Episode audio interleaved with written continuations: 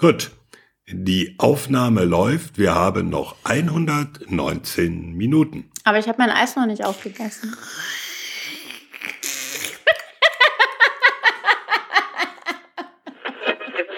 This is coalition aircraft. Rückhaltung in der Außen- und Sicherheitspolitik. Es geht um Abschreckung, Wirksamkeit und Einsatzfähigkeit. Eine Zeitenwende. Willkommen bei Sicherheitshalber, dem Podcast zur Sicherheitspolitik. Am Mikrofon wie immer Thomas Wiegold von Augen geradeaus. Ulrike Franke vom European Council on Foreign Relations. Frank Sauer von der Universität der Bundeswehr in München. Und Carlo Masala, ebenfalls von der Universität der Bundeswehr in München, heute zugeschaltet aus Thomas Wiegolds Wohnzimmer.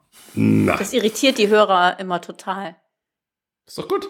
Ja, das Irritieren immer gut. wir zeichnen diese Folge auf am 15. Juni 2023.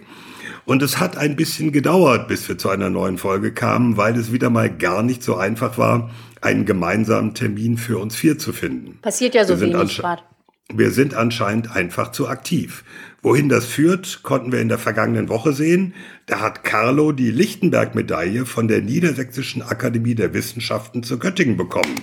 Er hat, ich zitiere, den Stand der Wissenschaft in die öffentliche Debatte zur Sicherheitspolitik eingebracht. Herzlichen Glückwunsch. Dankeschön. Glückwunsch. Dankeschön. Cool. Sehr cool. Aber, aber wir sind ja nicht alleine damit, dass sich Planungen immer weiter nach hinten verschieben. Der Ampelkoalition ist das mit ihrer nationalen Sicherheitsstrategie auch so gegangen. Die sollte eigentlich auch schon vor Monaten vorliegen. Eigentlich hatten wir schon zur Münchner Sicherheitskonferenz darüber reden wollen. Nun wurde sie gestern vorgestellt und das wird auch unser erstes Thema. Im zweiten Teil schauen wir auf die ebenfalls lange erwartete Offensive der Ukraine. Erst wurde sie als Frühjahrsoffensive erwartet, nun heißt sie nur noch Gegenoffensive. Was wissen wir darüber und wie schätzen wir das ein? Aber zuerst zur funkelnagelneuen nationalen Sicherheitsstrategie der allerallerersten der Bundesrepublik Deutschland. 74 Seiten, wie es heißt, integrierte Sicherheit. Was steht eigentlich drin, Rike? Gibt es nicht so ein Sprichwort, was lange dauert, währt auch lange oder irgendwie? Was lange wäre. Was lange währt, wird endlich gut. Ah, there you go. Hoffentlich ist das so. Ähm, genau. Ich habe mir im Übrigen aufgeschrieben, dass die Strategie 76 Seiten lang ist. Also ich habe zwei Seiten mehr, Thomas. Du hast die englische Fassung Nee, nee, geguckt, auf meinen zwei Seiten stand das Allerinteressanteste drin. Ja, hast du ver- R- Rike hat das geheime, das, das geheime Zusatzprotokoll, Director's Cut. Okay, also, wir haben jetzt Auch bekannt als der sicherheitshalber Appendix. Also wir verständigen uns auf. An die 80 Seiten lang ist. Sehr gut. Was im internationalen Durchschnitt auch eher lang ist, aber jetzt auch nicht schlimm. Äh, genau. Wegen der also, Bilder, da sind Bilder Da drin. sind Bilder drin, das stimmt. Aber die, die Bilder sind wirklich gut, das muss man sagen. Also allein dafür hat sich dieser jahrelange Prozess gelohnt. Ich fange hier schon wieder sehr seriös an. Genau, also Deutschland hat die erste, seine, ihre erste nationale Sicherheitsstrategie. Ähm, wir hatten in der Vergangenheit, in Anführungsstrichen, nur äh, Weißbücher, sicherheitspolitische ja, Dokumente oder Strategien. Und das ist jetzt wirklich eine, eine Strategie, die auch aus mehreren Ministerien kommt, mehrere Ministerien durchlaufen hat, unter Federführung des Auswärtigen Amts jetzt veröffentlicht wurde und auf 76 Seiten darstellen soll, ja, wo die sicherheitspolitischen Überlegungen der Bundesrepublik Deutschland und dieser Regierungen hingehen. Ähm, Im internationalen Vergleich ist es so, dass eigentlich die meisten Länder so ein Dokument schon, schon länger haben, viele auch äh, regelmäßig die publizieren. Also bei den G7 gibt es, glaube ich, nur noch Italien, was auch keine nationale Sicherheitsstrategie hat. Alle anderen äh, haben solche Dokumente. Und ähm, die Bundesregierung hatte sich dieses Ziel gesetzt, so eine nationale Sicherheitsstrategie rauszubringen, schon vor dem russischen Angriffskrieg auf die Ukraine. Aber natürlich stand, steht diese, diese Strategie jetzt zum gewissen Grade auch in dessen Zeichen. Und das ist, glaube ich, auch einer der Gründe, warum die Strategie jetzt doch länger gedauert hat als ursprünglich gedacht, auch wenn Russland und Ukraine jetzt nicht den, den, die große Rolle spielt. Andere Gründe sind auch einfach, dass es innerhalb der Regierung Querelen gab. Ähm, vielleicht sagen wir auch ganz kurz, ja, Frank, du wolltest auch noch was, aber vielleicht auch noch mal ganz kurz zum Entstehungsprozess, bevor ich einen ganz kurzen Abriss mache, was drin steht. Aber ähm, Entstehungsprozess, äh, Frank, wolltest, wolltest du da rein? Nee, ich, ich glaube, du sagst das jetzt sowieso. Deswegen, äh, also diese ganzen Bef Befragungen auch der Bevölkerung und so, sowas ist halt auch it. zeitintensiv. Was, was, haben, was haben sie denn gemacht? Äh, ich weiß nicht, ob du das sagen wolltest, aber es gab eben äh, in der ganzen Republik verteilt einfach Veranstaltungen, wo äh, zufällig ausgewählte Bürgerinnen und Bürger eingeladen wurden, sich mit Themen zu beschäftigen. Dann wurden dann Workshops gemacht, die sollten Vorschläge machen. Dann wiederum war das Auswärtige Amt dann eben da, hat mit den Bürgerinnen und Bürgern dann Dialog geführt, hat diese Sachen mitgenommen und so. Also es gibt ja verschiedene Varianten, wie man sowas aufziehen kann. Man kann sich halt einfach ins stille Kämmerlein setzen und sagen, hier schreib mal und dann reichen wir das so lange rum, bis alle damit happy sind. Oder man macht halt diesen offenen Multi-Stakeholder-Prozess, wie man heutzutage sagt. Äh, klar, dass das länger dauert. Ähm, ich will das jetzt sozusagen nicht schönreden, dass dieses Ding so verspätet ist. Aber ja, also es gibt halt schon auch Komponenten, die das erklären. Ja, ich meine generell, äh, und das geht jetzt schon fast ein bisschen in die, in die Übersicht, ähm, das ist ja eben auch wirklich eine integrierte Strategie. Also das Ganze läuft unter dem, äh, unter dem Titel Integrierte Sicherheit für Deutschland, wehrhaft, resilient, nachhaltig, nationale Sicherheitsstrategie. Und äh, dieses integriert ist, glaube ich, in der Tat auch so ein bisschen auf, in zwei Richtungen zu denken. Zum einen mal einem eben die Themen. Also es ist eben eine Sicherheitsstrategie und nicht irgendwie eine Verteidigungsstrategie. Es geht nicht nur um die Bundeswehr, es geht nicht nur um Militär, es geht wirklich um Sicherheit in einem sehr weiten Rahmen gedacht. Und das wird, glaube ich, auch so der erste Punkt, über den wir nochmal intensiver sprechen wollen. Aber eben auch integriert im Sinne von, wir nehmen möglichst viele Akteure auch mit. Du hast schon die Zivilbevölkerung angesprochen. Ähm, ich weiß gar nicht, Carlo, weißt du das? Haben, haben letztendlich alle Ministerien, durften alle Ministerien reingucken oder ähm, nur so die Haupt, aber auf jeden Fall involviert sind natürlich äh, Außenverteidigung, aber eben zum Beispiel auch Innen und eben äh, andere, andere Ministerien, durch die das äh, gelaufen ist. Äh, mit den Ländern, also ich die CDU-geführten Länder beschweren sich natürlich, dass sie nicht ausreichend rein, rein äh, durften, aber ich glaube, es gab auch da eine, eine Koordination und auch im internationalen Rahmen. Also ich weiß, da hat man eben auch mit den Franzosen und mit äh, den Amerikanern sich zumindest mal unterhalte, unterhalten. Ähm, also integriert war auf jeden Fall da das Stichwort. Nur mal ganz kurz zur Ergänzung. Ich, Im Prinzip gab es eine Kerngruppe, die das Dokument erstellt hat. AA, BMVG, Bundeskanzleramt, Wirtschaftsministerium, Entwicklungshilfe, Finanzministerium. Dann ist das halt sozusagen im Prinzip an alle anderen gegangen. So, also es ist ein Dokument in dem Sinne der Bundesregierung. Ja, und da durfte dann auch jeder seine Kommentare ranklatschen. Ob die das alle gemacht haben, weiß ich nicht. Aber jeder durfte sozusagen sagen, was ihn da stört oder wo er Präzision will oder wo er weniger will, etc. ppp. Darf ich mal kurz fragen, war das Finanzministerium dabei, weil es das Finanzministerium ist oder weil die FDP auch dabei sein musste? Das ganz ehrlich weiß ich nicht, aber ich glaube, weil es das Finanzministerium ist, weil natürlich, ich meine, wir kommen ja später darauf zu sprechen. Rike wird ja, glaube glaub ich, auch gleich auch noch darlegen, wie wir das strukturieren wollen, äh, diese Debatte. Aber weil natürlich die Frage, was was will ich außen- und sicherheitspolitisch, ja im engen Zusammenhang damit steht, ist, habe ich eigentlich die Kohle, um das zu tun? Also es bringt ja relativ wenig, wenn ich sozusagen einen riesen Popanz aufbaue und dann keine Kohle dafür da ist. Deswegen glaube ich, dass das Finanzministerium aus eigenem Interesse als Finanzministerium, nicht wegen FDP, äh, an diesem Ding beteiligt sein Der wird. Flugzeugträger USS Boris Pistorius kostet halt eine Menge Schotter, ne? Ja, richtig. Außerdem heißt er dann äh, Konrad Adenauer, Helmut Kohl oder ähm, Angela Merkel. Und die Länder Helmut- Helmut Schmidt. und, und zu den Ländern muss man sagen, es gab ja einen Konflikt um die Frage äh, von Cybersicherheit. Das war in einer frühen Version. Und dann haben die Länder davon irgendwie Wind bekommen und haben dann plötzlich gesagt, ey, Moment, Moment, Cyber ist doch Ländersache. Und dann waren plötzlich 16 Bundesländer in diesem Prozess auch noch involviert.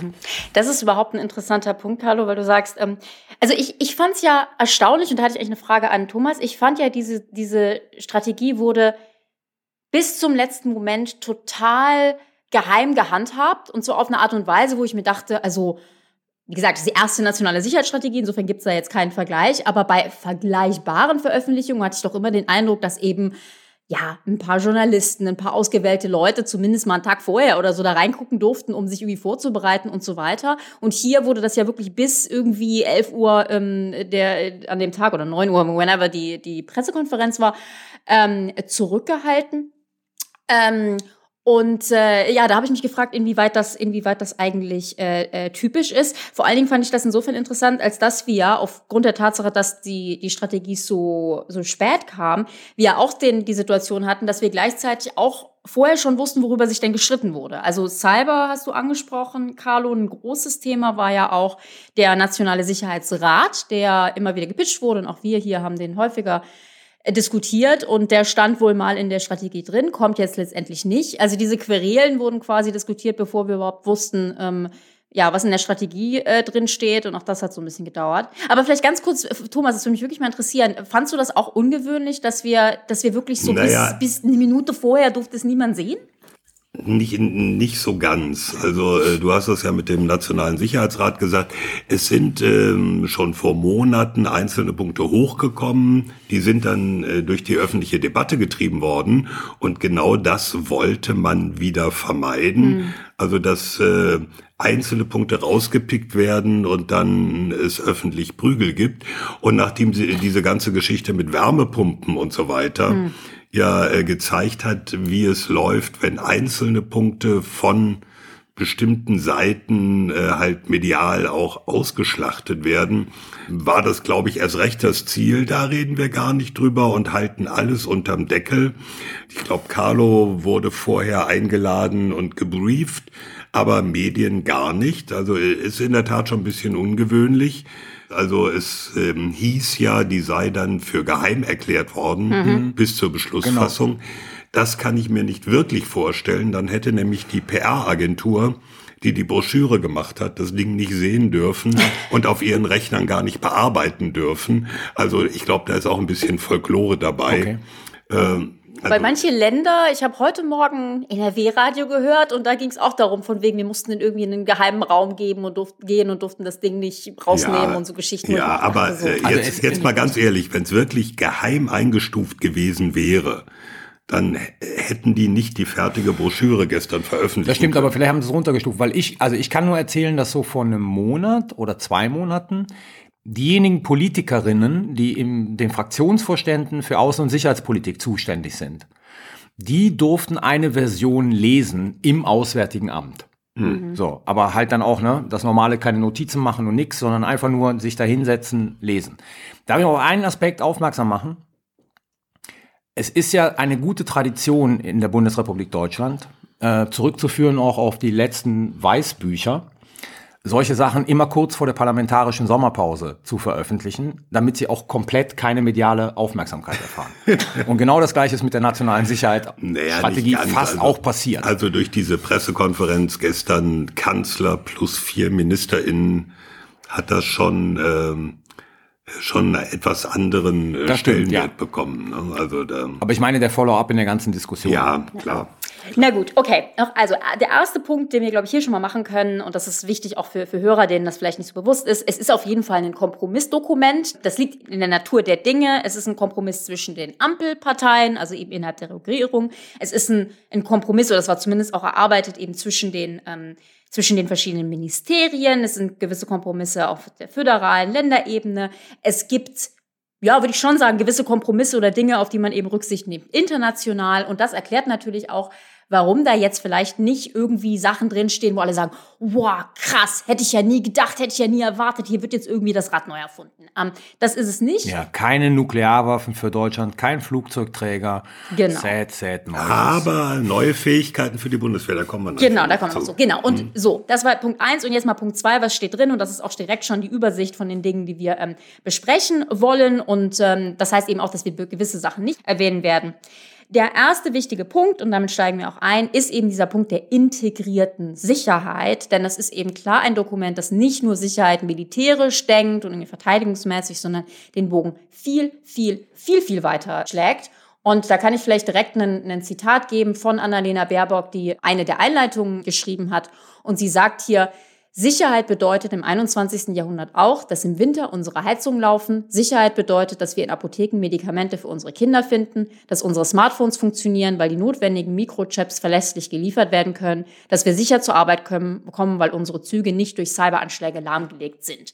Soll heißen, es ist ein extrem Carlo lacht, weil er mit dem Zug gekommen ist und drei Stunden verspätet war. Ich lache, weil ich die letzten drei Tage mit dem Zug gefahren bin und da gab es keine Cyberanschläge äh, und es war trotzdem eine Katastrophe.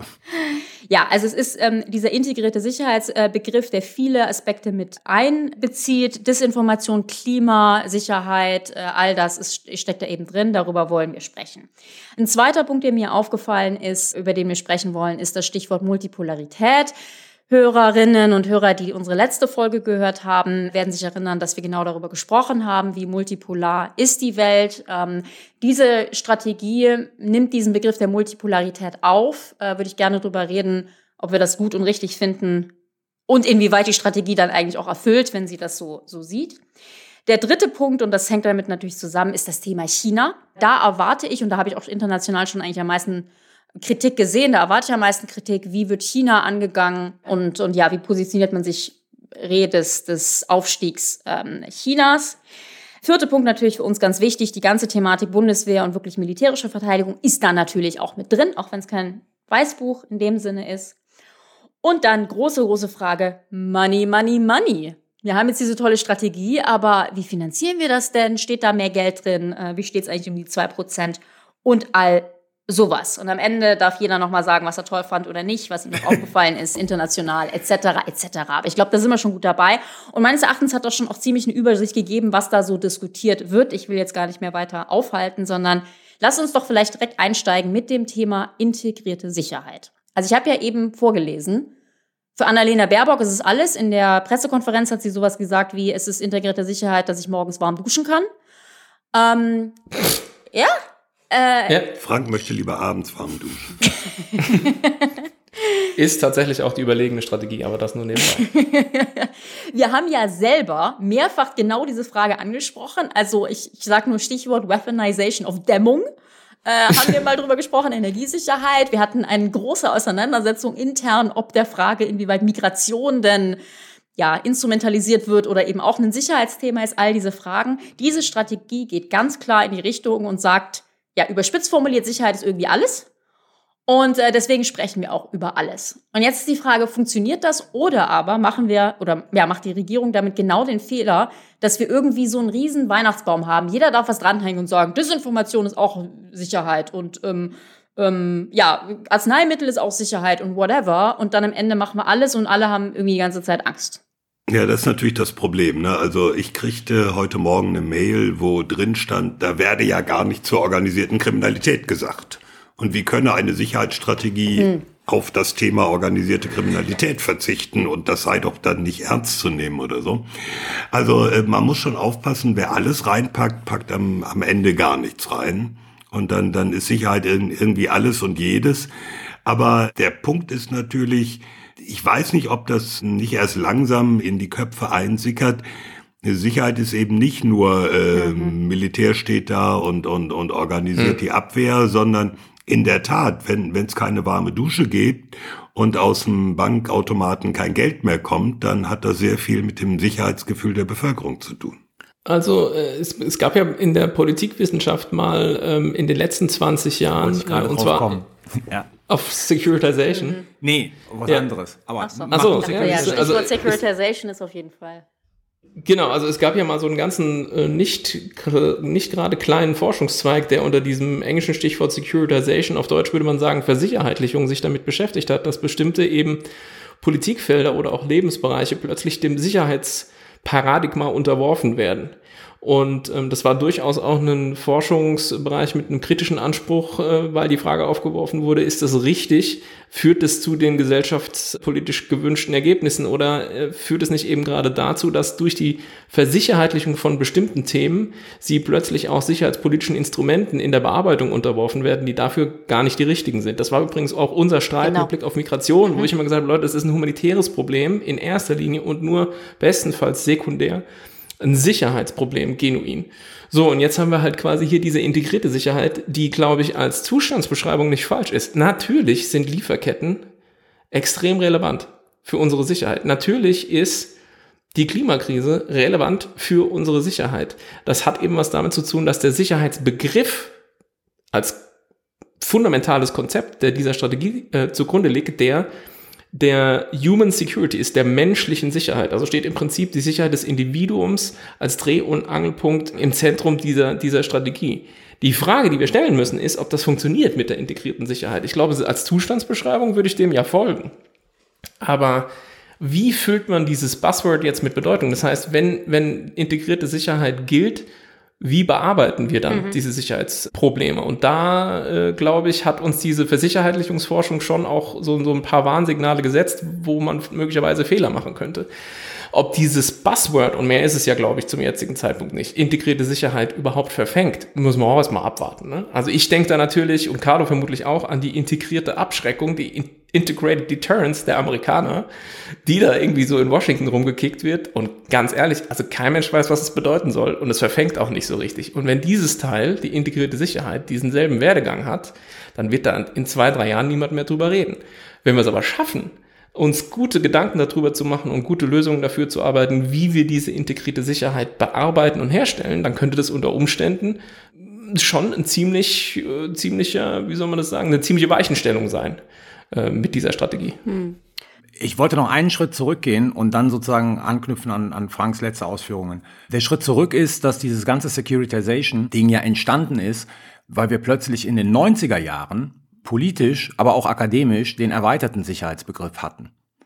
Also während wir sozusagen bis, zu, bis zum Kollaps der Sowjetunion Sicherheit primär militärisch definiert haben und dann gab's halt sozusagen diese militärische Komponente nicht mehr, war dann plötzlich... Und mit Staaten als Akteuren, ja. Genau, mit Staaten als Akteuren war dann plötzlich sozusagen Gesellschaften, es gab ökonomische Sicherheit, ökologische Sicherheit, also sozusagen das, der Sicherheitsbegriff wurde extrem ausgeweitet. Und dann sattelte diese Securitization-Forschung genau auf diese Ausweitung des Sicherheitsbegriffes auf und machte halt auf die Mechanismen und die Gefahren aufmerksam.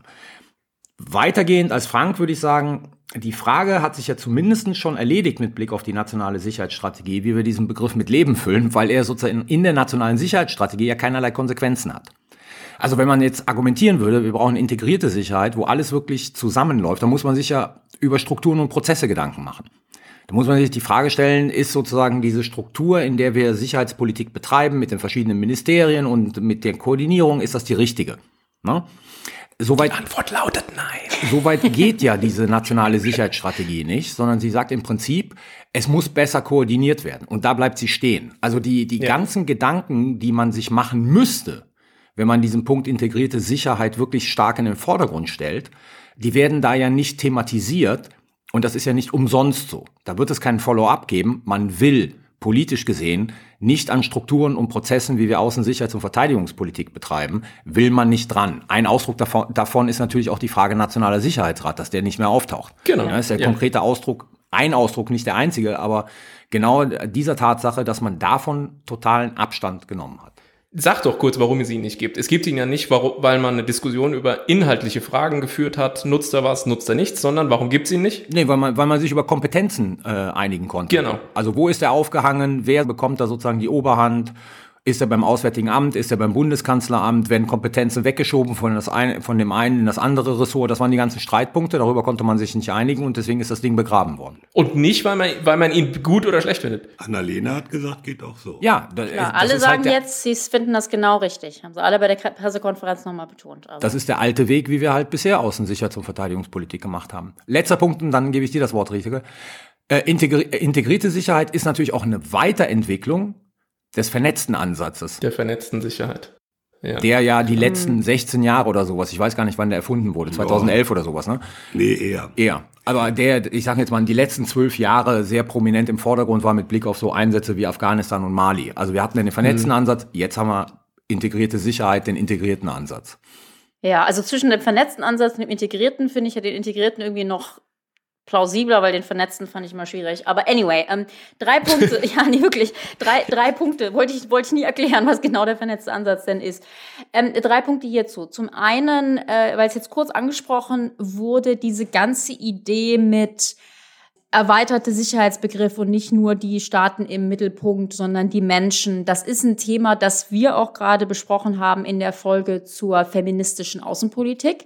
Also für diejenigen, die das interessiert, können da noch mal reinhören. Und wenn wir schon bei der feministischen Außenpolitik sind, die Bundesregierung hat ja eine feministische Außenpolitik und das kommt in dieser Sicherheitsstrategie auch mehrfach vor.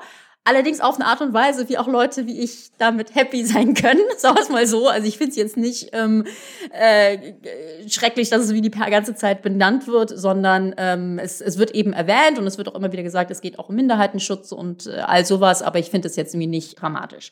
Zweiter Punkt, einfach nur darauf hinweisen, Großbritannien hat natürlich eben auch eine nationale Sicherheitsstrategie und die nennen die eben tatsächlich auch Integrated Review. Also diese Idee mit dem integrierten mhm. Ansatz, da sind wir jetzt, weiß Gott, nicht alleine. Was ich mir halt gedacht habe, und ich bin da wirklich hin und her gerissen, weil auf der einen Seite denke ich mir, hey, super, dass wir in Deutschland das jetzt endlich mal anerkennen, dass eben auch andere Themen einen sicherheits-, geopolitisch-, verteidigungspolitischen Aspekt haben. Weil die Tatsache, dass wir das in der Vergangenheit, finde ich, oft nicht gemacht haben, zeigt sich ja in so Sachen wie Nord Stream 2. Da haben wir ja jahrzehntelang behauptet, das ist irgendwie nur Wirtschaft und es hat ja irgendwie gar nichts mit Sicherheitspolitik zu tun. Das kann dir eigentlich, wenn du so einen integrierten Ansatz verfolgst, nicht mehr passieren. Insofern, hey, super. Problem, was ich sehe, ist, wir haben ja in Deutschland leider auch eine gute Tradition, eben diesen ganzen militärischen, verteidigungspolitischen Aspekt sehr wegzulassen und sehr stiefmütterlich zu behandeln. Immer sagen sie, ja, Militär, wissen wir nicht so genau. Und da finde ich, läuft natürlich auch dieser integrierte Ansatz dann ein bisschen Gefahr, dass man halt wieder sagt, alles ist irgendwie Sicherheit und warum müssen wir jetzt irgendwie über Bundeswehr und Militär reden und Bundeswehr und Militär äh, finanzieren? Also ich bin da ein bisschen hin und her gerissen. Ich muss aber sagen, also wenn ich das Dokument lese, für mich funktioniert das. Ich finde, sie sprechen viele wichtige Themen an. Ich finde in der Tat auch den Teil zur Klimasicherheit sehr richtig und wichtig und gut. Und da merkt man eben auch, dass da eben die Grünen im Auswärtigen Amt sitzen. Daher, ja, also es gibt, es gibt da Gefahren, wenn man, wenn man zu sehr, zu weit das Netz äh, spannt und die FAZ hat halt so ein bisschen gestänkert auch in Richtung, wir müssen jetzt bei allem immer Angst haben und alles ist Sicherheit, aber ganz grundsätzlich haben sie halt auch nicht Unrecht. Die Frage ist doch, was man daraus macht. Ne? Klar. darauf wird es ankommen. Genau, und, da, und das ist vielleicht der Hauptkritikpunkt. Ähm, hm. Es fehlen, finde ich, in dieser Strategie dann doch wiederum die Prioritäten. Weil man eben so ein bisschen alles, also ne, alles ist irgendwie schwierig, alles ist komplex, alles hängt miteinander zusammen, wir müssen alles machen haben aber auch nicht mehr Geld, sprechen wir später noch drüber. Und dann bleibt man halt so ein bisschen stehen mit, ha, schwierig. Ja. Das können wir dann sozusagen ganz zum Schluss bei der Bewertung nochmal thematisieren, aber das äh, ist ja sozusagen auch schon wieder fast für jede und jeden erklärlich mit Blick äh, auf den Prozess, mhm. den Entstehungsprozess des Dokuments, über den wir gerade gesprochen haben. Ja. Kann ich als Rausschmeißer ein winzig kurzes Zitat bringen? Bitte. Ähm, Seite 20. Deutsche Außen- und Sicherheitspolitik ist wertebasiert und interessengeleitet. Einfach mal setzen lassen. Ja? Mit Blick auf diese ewige Debatte, Moralisieren in der Politik und Werte und Interessen und so. Wertebasiert und interessengeleitet. Ich glaube, Baerbock hat in der Pressekonferenz auch sehr klar gemacht, und das fand ich sehr sympathisch, dass es sozusagen eigentlich ähm, keinen Widerspruch zwischen Werten und Interessen gibt. Also manchmal driften sie auseinander, aber letzten Endes gibt es keinen fundamentalen Widerspruch. Und das finde ich sozusagen von der ganzen Diskussion her ziemlich richtig, weil es die, diese ganze bescheuerte ja. Diskussion über Werte und Interessen ähm, ist, ja, ist, genau. ist einfach für die Füße, weil die Leute nicht begreifen, dass die Interessen teilweise wertebasiert sind und aus Werten und der Wert an sich auch ein Interesse mhm. ist. Das ist wichtig. No. Es ist, das, das zitiere ich jetzt nicht wörtlich, aber das kommt in, nach dieser Passage, die ich gerade vorgelesen habe, wenn ich mich recht entsinne, dann direkt es ist im Interesse, in unserem Interesse, unsere Werte zu verteidigen. Ja, so, das sagt diese Strategie genau. auch. Und äh, diese endlos Diskussion mit äh, deutsche Interessen und aber irgendwie Werte und Moral und so, müssen wir wirklich mal ein bisschen erwachsen werden. Und die führen wir ja seit, seit 1990. Ja, ich weiß, und das ist so hart. müde, also es ist ja. so ermüdend. Und deswegen fand ich, den, fand ich diesen Satz relativ gut. Okay, nächstes Thema, Multipolarität. Es steht, yeah. es steht, ich glaube, es ist Seite 12, steht, wir leben in einem Zeitalter wachsender Multipolarität. Einige Staaten versuchen, die bestehenden internationale Ordnung entsprechend ihrer Auffassung von systemischer Rivalität umzugestalten.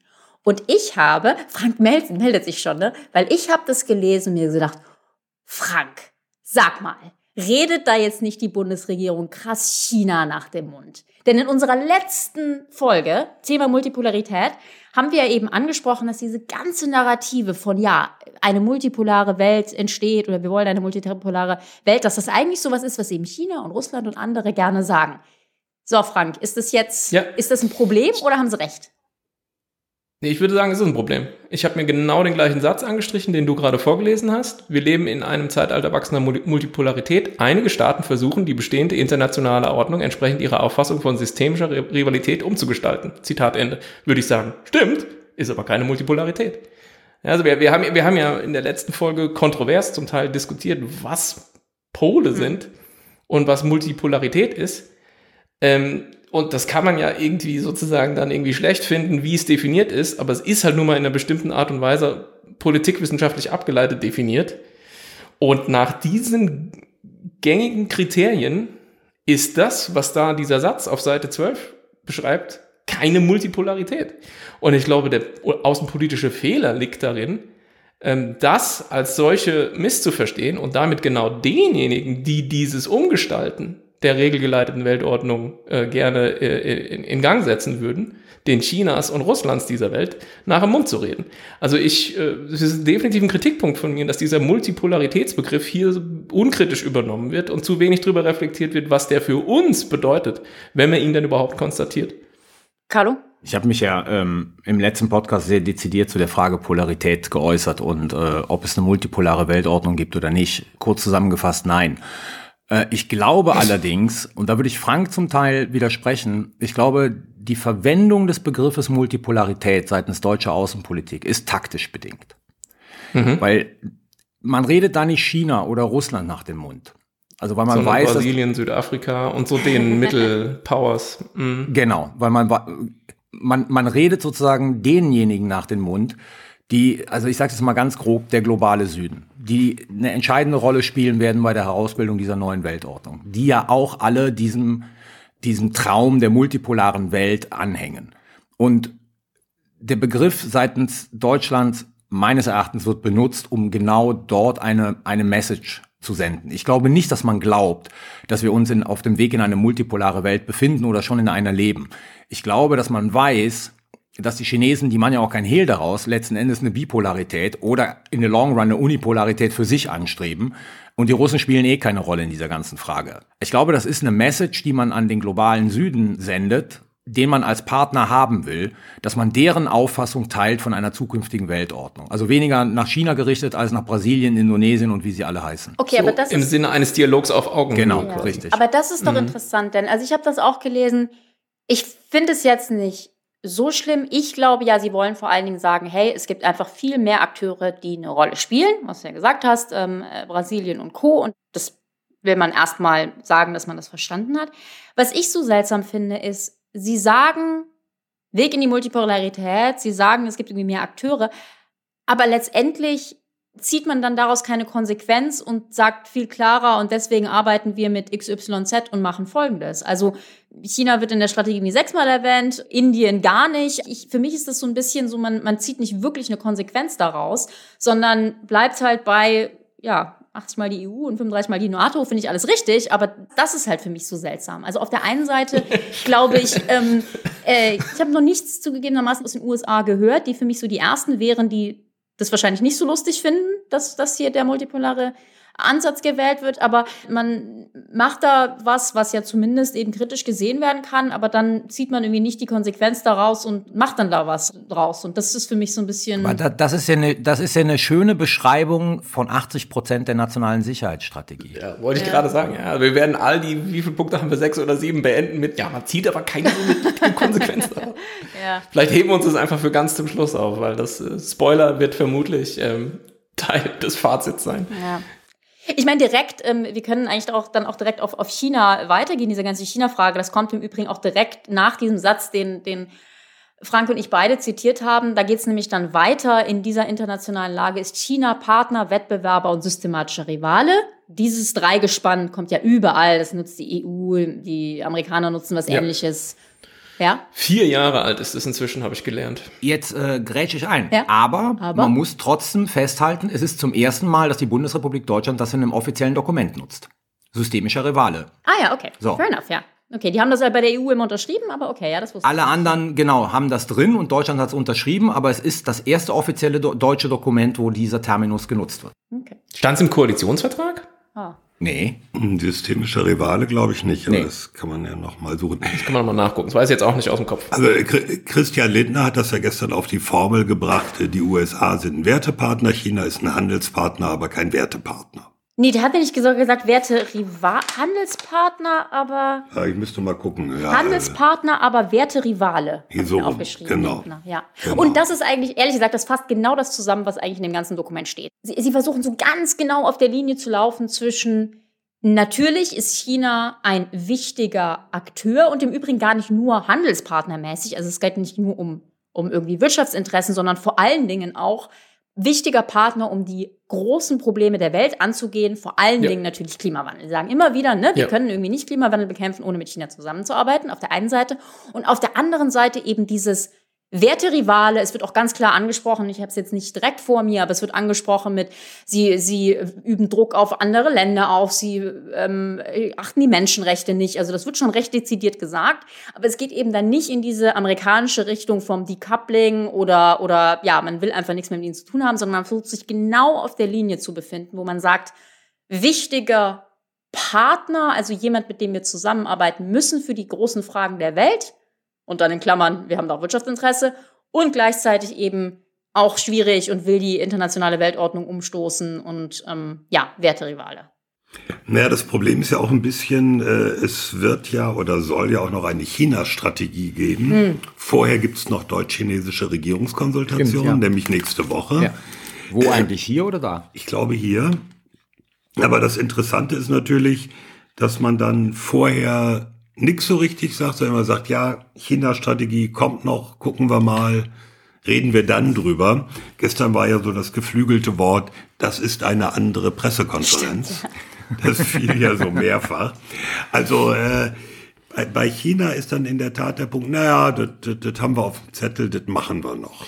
Ja, man könnte auch äh, das geflügelte Wort, das ist eine andere Strategie, aus dieser Sicherheitsstrategie ableiten, ne? weil also wie viele andere Strategien da angekündigt werden. Du hast so eine kleine Liste, ne, und hast noch nicht mal spezifisch nachgeguckt. Wir hatten, wir hatten in der Vorbereitung uns geschrieben, weil mir auch aufgefallen ist, dass ganz viele Ja. Strategien angekündigt werden und Frank hatte einige gefunden.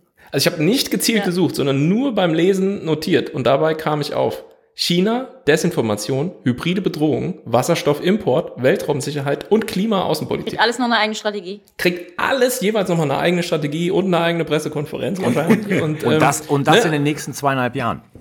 Genau, also äh, da kommt eine Menge Schreibarbeit auf ein paar arme Menschen zu. Also mein Eindruck des China-Kapitels ist ähm, im Prinzip das, was du gesagt hast, Rike, und ich bringe es jetzt ganz einfach mal auf den Punkt, das ist so eine eierlegende Wollmilchsau. Also wenn ich mir angucke zum Beispiel die Frage von De-Risking, das findet da statt. Ja, also wir müssen sozusagen De-Risking betreiben mit Blick auf China, aber es wird nicht gesagt, dass wir von China unabhängiger werden müssen. Also sozusagen, ne, China ist weiterhin ein wichtiger Markt, da wird nicht angedeutet, dass wir uns davon sozusagen unabhängiger machen müssen und De-Risking betreiben müssen, sondern es, im Prinzip ist die eierlegende Wollmilchsau, wir müssen De-Risking machen, aber gleichzeitig sozusagen, solange es geht, noch die Chancen nutzen, die dieser Markt bietet. Also das ist so ein bisschen, ich glaube, ich habe keinen Hintergrund dazu, aber das ist natürlich, ähm, ich glaube, da ist sehr viel unterschiedliche Vorstellungen Bundeskanzleramt und Auswärtiges Amt in Kompromiss gegossen worden in diesem, in diesem Papier. Aber würde einer von euch argumentieren, es sollte anders sein? Weil ich, ich sehe es genauso. Es ist, es ist Wollmilch, na, wie sagt man, eierlegende Wollmilchsau. Es ist genauso diese Linie auf der einen Seite, auf der anderen Seite, en même temps, wie Macron mal sagen würde. Ich habe mir nur gedacht, was wäre denn die Alternative? Es gibt die Alternative, man geht viel mehr in Richtung USA und sagt, China als der große Rivale weltweit, will die neue Weltordnung, das ist uns alles nicht recht, wir wollen Richtung Decoupling.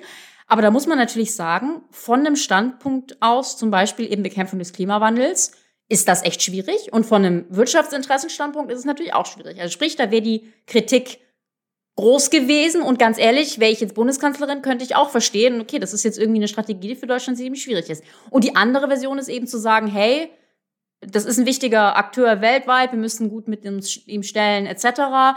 Äh, wir machen überhaupt nicht irgendwie die Risking. Ich glaube, das argumentiert eigentlich letztendlich niemand, aber könnte man ja argumentieren. Ähm, oh, doch, doch, doch. Ja, okay, fein. Also Doch, doch. das könnte man argumentieren. Decoupling meinst du? Decoupling, nicht De-Risking. Decoupling, oder? Decoupling, genau. Man macht das alles nicht. Also man geht so Richtung China. Ähm, gut, da hätte es auch Kritik gegeben und das würde ich auch kritisieren. Also, aber soll heißen, ne, wie seht ihr denn das? Was wäre denn besser gewesen, als zu versuchen, da eine eierlegende Wollmilchsau zu kreieren?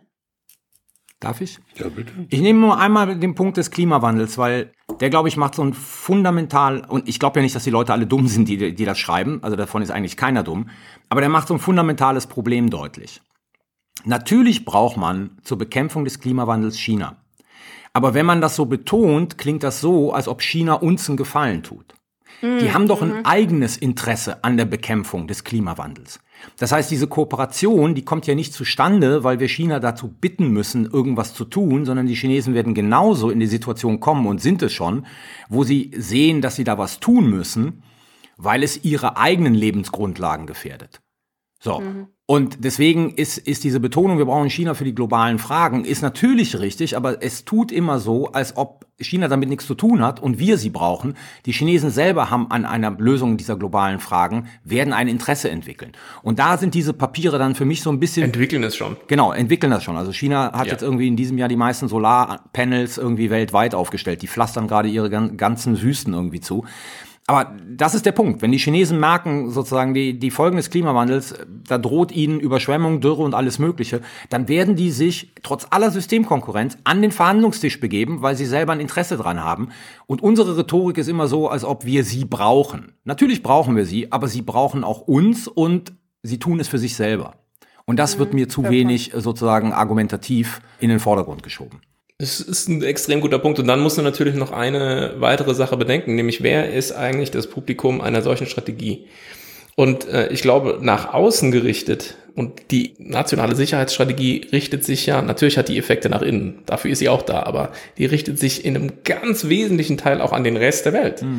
Und nach außen gerichtet ist diese Formel mit diesem Have your cake and eat it too oder eierlegende Wollmilchsau, wie immer wir es nennen wollen, so diese massive Kompromissformel vermutlich gut und clever und richtig. Nach innen würde ich mir schon wünschen, dass wir uns zum Teil mal ein bisschen mehr gegenseitig reinen Wein einschenken und uns klar machen, was passiert, wenn wir De-Risking in Deutschland nicht ernst nehmen.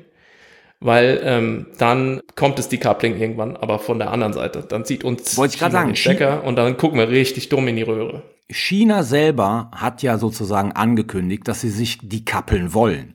Richtig. Ja? Und das ist auch etwas, was in der deutschen Debatte und in der europäischen Debatte eigentlich nie thematisiert wird. Es ist 20. Parteitag die Rede, China will sich dekappeln, unabhängig werden von westlichen Technologien und so weiter und so fort. So, und das muss man jetzt in so einer nationalen Sicherheitsstrategie nicht panisch hochschreiben, aber nach innen würde ich halt schon mal sozusagen äh, sagen, Leute, so Transformation und De-Risking und so, das sind schon alles sehr ernstzunehmende Themen, die wir wirklich machen müssen. Aber glaubst du nicht, das ist überhaupt ein Punkt, der mir recht wichtig ist. Ähm, wir hatten ja gesagt, das ist ein Kompromissdokument. Und deswegen, ich hatte da jetzt wirklich nicht erwartet, dass da jetzt irgendwie ganz krasse Positionen bezogen werden.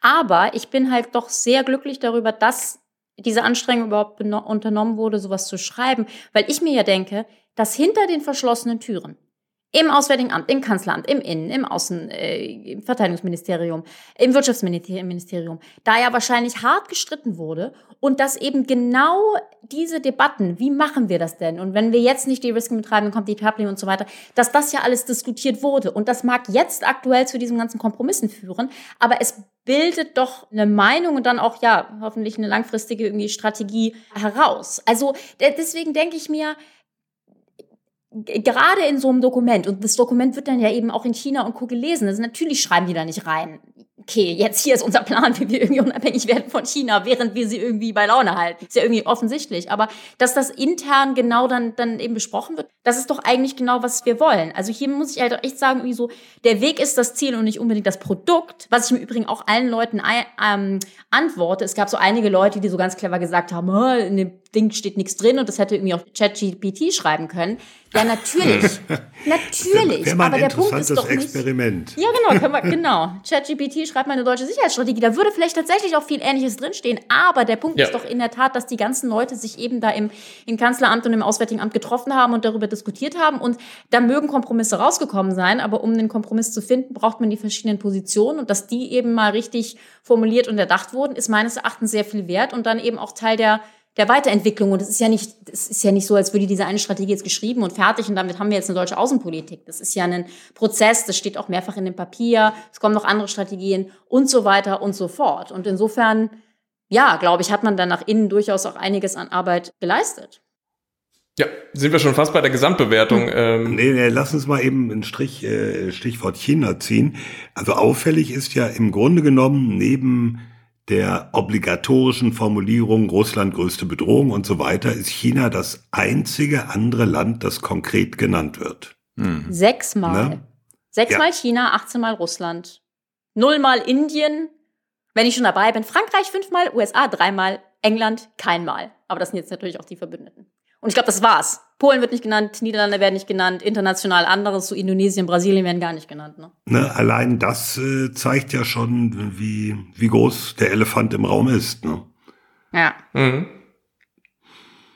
Ja, Ja. lass uns mal zu Hardware kommen. Haha. Bundeswehr, das ist dein Stichwort. Ne? Wehrhaftigkeit. Wehrhaftigkeit. Ja, ja. Ich habe vor allen Dingen aufgeschrieben, so Seite, Seite 31 ist ganz wichtig. Ne? Da steht das alles drin. Thomas, was, haben Sie, was sagen Sie denn zu Bundeswehr und Verteidigung und so?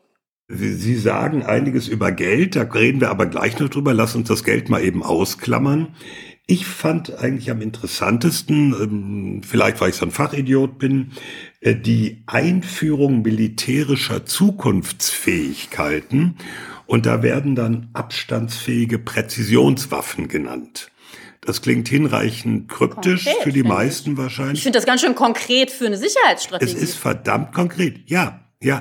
Also Naja, die, die Frage ist, ist es, ist es Taurus oder ist es Nee, sozusagen Pershing? Einführung. Einführung, also ist was Neues. Es ist was du hast den Neues. Witz nicht verstanden, Ach so. Thomas. Also, komm, Frank mir- hat ihn verstanden. Er lacht gerade. Erklär mir Ich habe den, ihn auch voll, ich habe den überhaupt nicht kommen sehen. Ah, komm, mach weiter. Mach komm, weiter. erklär mir den Witz Nein, die, bitte. Die, jetzt mal ganz ehrlich. Macron hat ja jetzt angekündigt, diese Konferenz zu machen, wo er sozusagen diese, diese äh, Luftverteidigung Ja. äh, Am machen will. 19. Und, in Paris. und redet ja dazu ja. auch von Deep Strike Capabilities. Genau. Ne? Ja. Und deswegen habe ich jetzt gerade gesagt, Präzisionswaffen ist ja die Frage, kaufen wir mehr Taurus oder stationieren wir wieder Pershing? Ja, Pershing, Impl nee, nee, nee. Das ist so süß übrigens für die Hörerinnen und Hörer. Die beiden sitzen ja direkt nebeneinander. Und Carlo hat dem Thomas gerade so richtig deutlich ins Ohr gesprochen. Äh, nee, Pershing impliziert ja die nukleare Komponente. Du kannst ja konventionell bestücken. ja, Also, aber konventionelle äh, Mittelstreckenraketen. Also, wir reden über konventionell, wir Ja, reden jetzt ja. nicht über deutsche Ja, das Atomraketen. ist Ich klar. glaube, da sind wir uns Ja. einig drüber. Aber interessant ist einfach, wir reden über neue Fähigkeiten für die Bundeswehr. Mhm. Nicht wie bisher äh, sozusagen Wiederherstellung dessen, was schon da ist, oder vielleicht auch Verbesserung dessen, also ein besserer Panzer, ein besseres Mhm. Flugzeug, ein besseres Schiff, sondern über eine komplett neue Fähigkeit, nämlich Mhm. Raketen, die hunderte von Kilometer weit fliegen können. Und das finde ich eine neue Qualität. das ist richtig. Das stimmt. Ja.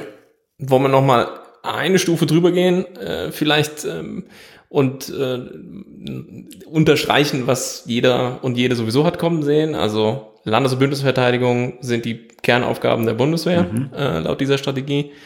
Ähm, Abschreckung gehört ganz wesentlich auch dazu. Und Seite 33, ich zitiere, die Bundeswehr soll in den nächsten Jahren zu einer der leistungsfähigsten konventionellen Streitkräfte in Europa gemacht werden. Das ist Ende. schon ein kleiner Abstrich, weil Richtig. eigentlich war ja die Formulierung die, Leistung. Die leistungsfähige. Kriege ich auch permanent äh, Interviewanfragen aus dem, aus dem Ausland zu. Wie ist das denn? Und jetzt hat man, und jetzt hat man kurz drauf geguckt, was die Polen machen und hat festgestellt, naja, gut, mit die wird's wohl nichts werden, aber eine der. Ja, da haben wir ja noch ja. nicht drüber Wir haben die geredet. letzte Folge gehört. Mit Justina, genau. Ja, und dann, dann, dann, dann gibt's dann so Ableitungen mit Blick auf die NATO zum Beispiel, Wiedereinführung gesamteuropäischer Verteidigungsplanung, ähm, Interoperabilität der NATO-Streitkräfte vertiefen und verbessern und so weiter und so fort. Also diese ganzen Dinge sind da drin, die hätte man auch erwartet. Ja. Ähm, und das bildet im Prinzip das ab, was wir schon geraume Zeit diskutieren und was natürlich ganz evident wurde jetzt äh, in den letzten 14, 15 Monaten, nämlich dass man eben europäische Sicherheit mit EU und NATO ähm, ja stärker wieder in bestimmte Bahnen lenken muss. Also das ganze Bundeswehrkapitel, also bis, bis auf das, was Thomas gerade eben äh, hervorgehoben hat, meines Erachtens, das ganze Bundeswehrkapitel ist eigentlich nur eine Bestätigung dessen, was wir seit, äh, zumindest auf der rhetorischen Ebene seit dem 24.02. diskutieren. genau. Na, dann auch nochmal die Bestätigung der nuklearen Komponente im Rahmen der NATO und so weiter. Das ist alles, was, was da in dem Zusammenhang zu erwähnen ist. Und da glaube ich, ähm, zum ersten Mal geht der Realismus wirklich durchs Auswärtige Amt. Es wird relativ wenig Buchstaben für die Frage Rüstungskontrolle verwendet. Nicht, weil man sagt sozusagen, Komme ich später noch drauf. das interessiert jetzt keinen mehr, aber es ist ganz einfach nicht die Zeit dafür. Das ist, glaube ich, so der Spirit, der, der, Ja. der durchgeht. Da gibt es auch schon länger sozusagen Gesprächsfaden äh, im Rahmen des Auswärtigen Amtes und da äh, ist auf jeden Fall ganz klar ähm, zeitgemäßes Denken Genau, dabei. das- also dass das, man eben meinte. Rüstungskontrolle nicht ähm, in diesem Sinne nicht mehr so frei aufgehängt betreiben kann, sondern dass man es jetzt eben als die Kehrseite der Abschreckungsmedaille sehen muss, wieder verstärkt. Der Groschen ist längst gefallen. Äh, Vielleicht auch nochmal, dass die EU auch Erwähnung, äh, Erwähnung findet. Die ist als sicherheitspolitische Akteurin da natürlich auch äh, mit von der Partie. Da geht es dann um die verteidigungsindustrielle Basis, Rüstungsexportpolitik und so weiter und so fort. Das wird jetzt schon, glaube ich, ein bisschen kleinteilig und technisch. Da müssen wir hier nicht Ja, so aber- reingehen. Aber, Da, da fiel mir aber noch eins auf, Rike, wenn ich das eben noch kurz sagen darf. Es wird ja auf die Beistandsverpflichtung in der NATO verwiesen, auf die Beistandsverpflichtung, da gibt es eine Hörerfrage zu. äh, ja, die Beistandsverpflichtung in der EU Und? und gleich zweimal die Beistandsverpflichtung zu Frankreich nach dem Aachener Vertrag. ja, finde ich doof. Moment. Das habe ich überhaupt nicht kommen sehen. Dachte ich nicht. mir. Also- finde ich aber doof. Erkläre ich auch gleich warum. Dazu hatten wir auch eine Frage konkret und ich habe versprochen, dass wir das klären. Also da war auch hier ein konkret ein Hörer, der war verwirrt und sagte, warum wird denn das da so explizit gesagt? Artikel 4 des Aachener Vertrags. Wir sind doch mit den Franzosen sowieso in NATO und EU und wir stehen denen doch eh bei. Was soll das denn? Ist das nur irgendwie Symbolpolitik oder was? Rike, Ja. sag. Lustig, denn das, das hatte ich mir aufgeschrieben zu Ende, wo jeder da nochmal reinschmeißen darf, was er irgendwie interessant oder schwierig findet, weil das habe ich gelesen und ich finde es doof. Okay, es geht spezifisch darum, m, Seite 31, Bekenntnis zur EU-Beistandsklausel, Artikel 42.7, spreche ich ja immer viel drüber, und das Bekenntnis zur NATO, Artikel 5, und dann kommt eben die Beistandspflicht mit Frankreich aus Artikel 4 des Vertrags von Aachen. Ich finde das problematisch, dass das extra erwähnt wird, weil ich auch der Meinung bin, und das habe ich schon damals gesagt, als der Aachener Vertrag äh, unterschrieben wurde, wie der Hörer es sagt, wenn es Artikel 5 der NATO gibt, die Beistandspflicht, und wenn es Artikel 42.7 gibt, dann braucht es nicht nur keine extra Verpflichtungen für Länder, die in NATO und EU sind, sondern jede extra Verpflichtung, die darauf extra kommt, schwächt das Vertrauen in 5 und 42.7. Denn wenn ich doch schon zwei Versicherungen habe, die sagt, wenn du angegriffen wirst, komme ich zur Hilfe. Wenn man das schon hat, warum braucht es noch mal ein, ja, aber wenn du angegriffen wirst, dann komme ich wirklich.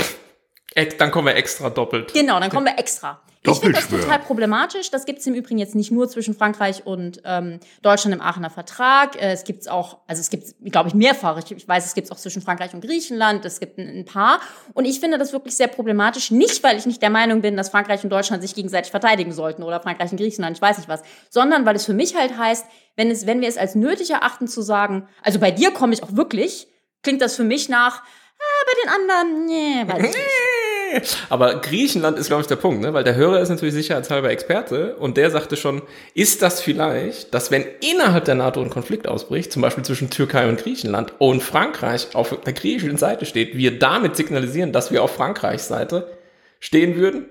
Gegen wen? Boah, das, das, das ist jetzt. Gegen die Türkei dann in dem Fall. das ist, das ist jetzt um sieben Ecken gedacht. Also das ist echt sozusagen um sieben Ecken gedacht. Also nein, ich, nein, das stimmt natürlich insofern, als dass, dass Frankreich und Griechenland genau der Knackpunkt war. Ne? Also absolut hat er natürlich, also hat oder Frank jetzt, jetzt recht, dass es da der Knackpunkt ist. Zwischen Frankreich und Deutschland finde ich das jetzt irgendwie schwieriger. Aber ja, ich meine, okay, ganz ehrlich, wir können das auch hier abschließen, weil die, die Sicherheitsstrategie hat das ja nicht erfunden. Ne? Also das steht im Aachener Vertrag, die erwähnen das hier nur. Und ganz ehrlich, wenn sie es nicht erwähnt hätten, hätte vielleicht irgendwer gesagt, "Uh, was mit dem Aachener Vertrag? Insofern, da kann jetzt die Sicherheitsstrategie nichts für. Aber ich finde diese, ich finde es eine Unart, dass wir in den letzten Jahren immer, immer mehr von diesen bilateralen Verpflichtungen haben, weil das für mich einfach klingt nach, so ganz sicher sind wir uns mit, mit 42.7 und Artikel 5 auch nicht. Deswegen sagen wir dir nochmal spezifisch, dass wir kommen. Und das finde ich halt eigentlich schlecht für alle. Ist aber ein Ausdruck des Realismus. Darf ich noch einen Punkt zu Also, dem Teil sagen? wir laden hiermit offiziell jetzt Zuschriften ein. Ja. Nein, ich, ich, nein, ich, ich, also ich glaube sozusagen, dass das mit Blick auf Frankreich ähm, wirklich eine aufgeladene Symbolik ist. Ja. Ähm, aber Rika hat ja sozusagen angesprochen, die, die Frage sozusagen, wie, wie glaubwürdig sind diese Beistandsverpflichtungen in diesen großen multilateralen äh, Institutionen. Und da, glaube ich, gibt es natürlich berechtigte Zweifel, dass die wirklich belastbar sind. Ich meine, das zeichnet ja die Geschichte der NATO aus, der Zweifel an Artikel 5 äh, seitens der Europäer. ja, aber das macht ähm, man damit halt viel schlimmer. finde ich. Weil man das halt, ne? Also ich, wir laden jetzt offiziell Zuschriften ein aus AA und Kanzleramt, auch immer sich zuständig fühlt. Bitte erklärt uns das mal und sagt uns, dass das eigentlich super, super klug ist und ähm, taktisch clever und nicht nur Folklore. Und, und gleich Ja. zweimal. Gleich zweimal. Jetzt, wo ich kritisiert habe, darf ich den in dem Teil noch kurz loben, weil mir hat wirklich gut gefallen. Ich finde ja, auf einem Absatz handelt diese Sicherheitsstrategie diese Problematik ab, mit der ich mich ja irgendwie tagtäglich rumschlage, nämlich diese, diese blöde Frage mit NATO gegen EU, europäischer Pfeiler in der NATO gegen europäische Souveränität, bla bla blub. Ich weiß nicht, wie viele Diskussionen ich zu dem Thema schon mitgemacht habe. Und ich war ja immer der Meinung, ganz ehrlich, wir stärken die europäischen Fähigkeiten, das stärkt den europäischen Pfeiler in der NATO, das stärkt die europäische Handlungsfähigkeit, alle sind happy, müssen wir da wirklich irgendwie groß drüber diskutieren. Und ich finde ja, so in etwa sagt das auch die Sicherheitsstrategie. Denn, wenn ich kurz den Teil zitieren darf, Sie sagen, die Bundesregierung will den europäischen Pfeiler der transatlantischen Verteidigungsgemeinschaft weiter stärken.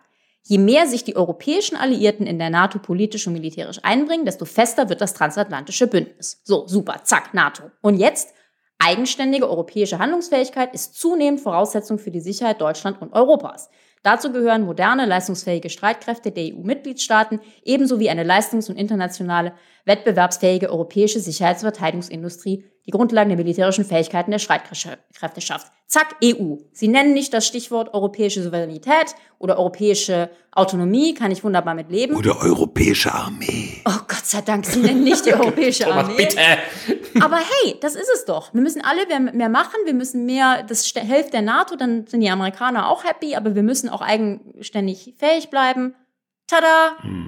Bin ich, also gut gemacht, schön. Sehe ich auch so. Ja, ein Punkt, ein Punkt wollte ich da noch erwähnen, weil ähm, die Verteidigungs- oder Rüstungsindustrie wurde ja schon angesprochen. Das wird noch eine sehr interessante Nummer, weil ähm, es geht ja in die Richtung, äh, das hat dann der Verteidigungsminister Boris Pistorius auf Nachfrage gestern auch nochmal gesagt. Natürlich ist Rüstungsexport auch Teil ja, der, der strategischen Einflussnahme. Und das ist neu. Stimmt. Das Zum ist so, ersten Mal, ja, dass es so explizit Ja. als Strategie und Ja. nicht sozusagen als aber ist, Wirtschaftsförderung ist, das, verstanden wird. ist das Konsens in, Teil des strategischen Instrumentenkastens. Ja, genau. Ist das, ist das Konsens in der Ampel, frage ich mich. ja, das ist Konsens in der Ampel. Ja? Ja, es ist Konsens in der Ampel, ähm, dass Rüstungsexporte jetzt strategisch gedacht werden müssen. Super. Oder viel stärker strategisch gedacht werden müssen. Deswegen ja auch Pistorius in Indien. Ja, ja, ist mir schon klar, wo er U-Boote verkauft Ja, hat. ich, Thomas, ich halte dich für total klug. Du musst nicht mal sagen, ist mir schon klar. Ich mache das nur als Meinungsbeitrag zur Diskussion. Weil sozusagen vielleicht weiß der ein oder andere Hörer und die ein oder andere Hörerin nicht, dass Boris Pistorius in Indien gesagt Was? hat, wir Echt? machen jetzt mal einen Deal mit denen. Und ich Okay. bin dafür offen, obwohl die von den Russen so abhängig sind. Also Carlo, deine Sicherheit, was den Konsens der Ampel angeht, der, die überrascht mich. Ja, mich auch. Wieso? Die Grünen gehen über die EU, um das zu ermöglichen. Guck dir die, diese Rüstungsexportrichtlinien an, die über die EU gespielt werden. Ja, aber wir, wir, Joa, aber da steht so ein bisschen drin, wir bleiben restriktiv und schön ist. Ja, Ich Da- wollte gerade sagen, also die, ich glaube, das sieht die deutsche Industrie so. deutlich kritischer. da strategisch zu denken und restriktiv zu sein, das, das, das sind zwei pa- paar verschiedene Schuhe. Strategisch heißt, wir, wir gehen mit den Partnern sozusagen, wo wir uns strategische Vorteile davon versprechen. Aber wenn die natürlich irgendwie drei Millionen Leute irgendwie umbringen, dann machen wir es natürlich nicht. Also es ist kein Unterschied. Es ist, aber es kann Reibereien geben. Das sieht man ja in Frankreich. Ja, aber die Grünen haben doch auch mittlerweile aufgegeben, dieses Diktum, das sie hatten, nur, also am liebsten nur sozusagen im Rahmen von EU und NATO exportieren. Ja, ja, ja. Also So. wir, wir, machen, wir machen auf jeden Fall, da, da reden wir schon seit Ewigkeiten drüber, mal eine Folge zu Rüstungsexporten, wie das, wie das gedacht wird. Weil ich finde schon, dass zumal es. es ja ein Gesetz geben soll. Ah ja, super. Ja, Ja, weil ich finde neues. schon, dass es häufiger dazu kommen kann, dass Auch eben. noch in dieser Legislatur? Rüst, eigentlich ja, ein Rüstungsexportkontrollgesetz. Ich dachte, das hätten sie jetzt Lass mal, lass mal Waldorf und Stettler sich erstmal untereinander unterhalten. Ähm, weil ich finde ja schon, dass es zwischen strategischen Interessen und einer restriktiven Rüstungsexportpolitik, wo man eigentlich nur an NATO-Partner, die es am besten auch nicht einsetzen, exportieren will, dass sich das schon auch beißen kann. Und das sieht man ja genau in der Diskussion zwischen Frankreich und Deutschland. Also so einfach ist es wiederum nicht, aber ähm, Also das ist eine Diskussion für die Zukunft. Ich glaube halt auch, dass die ganze ähm, Zeitenwende. Und die Strategie löst das nicht. Die sagen wirklich Nee, die nur, wir wollen nicht. weiter restriktiv sein und wir wollen es europäisch zusammensetzen. aber man muss auch sagen, bis zum 24. Februar waren die Positionen diesbezüglich ziemlich festgefahren. Ja, genau. Und jetzt muss man mal gucken, sozusagen, was da politisch losgerüttelt wurde in den letzten 14, 15 Monaten und wo uns das dann äh, politisch hinführt. Wollen wir denn mal zur Grundlage des Ganzen kommen? Money, money, money. Genau, it's a rich man's world. Ja, Ja. Die, äh, die Antwort lautet, es gibt keinen. Genau, es gibt keins oder noch Ah, weniger. Das kann man, kann man ja so nicht sagen. Also interessant ist ja die Formulierung in der Sicherheitsstrategie mit diesem berühmten 2%-Ziel der NATO. Das soll also im mehrjährigen Durchschnitt erreicht werden. Und wie wir alle wissen, mehrjähriger Durchschnitt heißt, in einem Jahr gibt's viel weniger und im anderen vielleicht ein bisschen mehr. Also wenn man am Hasen links und rechts vorbeischießt, hat man ihn im Durchschnitt getroffen. Ja, aber ganz ehrlich, heißt das nicht vor allen Dingen, dass man sehr lange weniger ausgeben kann und sagt, ja, wir haben doch gesagt mehrjährig und mehrjährig und am Ende kommt da noch mehr? Bis die Legislaturperiode halt vorbei ist. Genau. Also ich meine, ich, Ja, und das ist nämlich der zweite Punkt, Ja. wo Christian Lindner, also der Kassenwart, dann gestern gesagt hat, ja, dann muss man gucken, also erstmal gibt es das Sondervermögen und wenn das ausgegeben ist, also investiert ist, dann ähm, werden wir gucken, dass wir den Verteidigungshaushalt auf dieses Ziel der 2% trimmen. Das wird dann so ab 2025 passieren. Da wird übrigens auch gewählt, wenn ich das richtig sehe. hm, wie praktisch. Seite 33. Zunächst auch durch das neu geschaffene Sondervermögen Bundeswehr werden wir im mehrjährigen Durchschnitt unseren 2% BIP-Beitrag zu den NATO-Fähigkeitszielen erbringen. Zitat Ende. Das ist doch... Das war aber schon am 27. Februar klar. nee! Doch. Nee, eben nicht. Das ist Leute, anders verstanden worden. Ja, aber ihr, was ihr alle vergesst, am 27. Februar sagt Scholz im Bundestag dieses äh, 100 Milliarden, Ja. Milliarden und 2 Prozent. Und jeder versteht sozusagen, es sind zwei verschiedene Sachen. Genau. An demselben Abend Ja. kann man auf YouTube nachgucken, wird Christian Lindner entweder Bericht aus Berlin oder diese andere Sendung, die dann immer um 19 Uhr läuft, gefragt und wird ZDF, heute Berlin direkt. Berlin direkt und wird gefragt, ob das jetzt bedeutet 100 Milliarden und 2 Prozent und er sagt ganz klar nein. 100 Milliarden Genau. für 2 Prozent. Aber die Diskussion haben wir hier auch schon mal geführt. Und ich muss sagen, ich bin inzwischen sogar selber wieder verwirrt, wie es mal gemeint war. Und es ist wirklich ein, ein Graus, ähm, dass das so eine Konfusion ergeben hat. Die Frage, ob es eben heißt, wir machen 100 Milliarden Sondervermögen, die haben wir auf der hohen Kante, beziehungsweise die geben wir aus, um eben die Löcher zu stopfen der letzten paar Jahre. Und, und wir gehen auf 2%. Und nicht, wir nehmen 100 Milliarden und die rechnen wir dann an, sodass wir auch auf 2% kommen. Und das ist jetzt eindeutig hier der eingeschlagene Weg Ja. im Rahmen dieser Strategie. Ja. Und da kann man zumindest die Frage stellen, ob das nicht doch wieder auch hinter zumindest äh, die äh, Interpretation zurückfällt, die viele ursprünglich mal hatten, mit Blick auf die Frage, wie halten wir es mit 100 Milliarden und mit 2%. Ich sage nicht, das eine ist richtig und das andere ist falsch.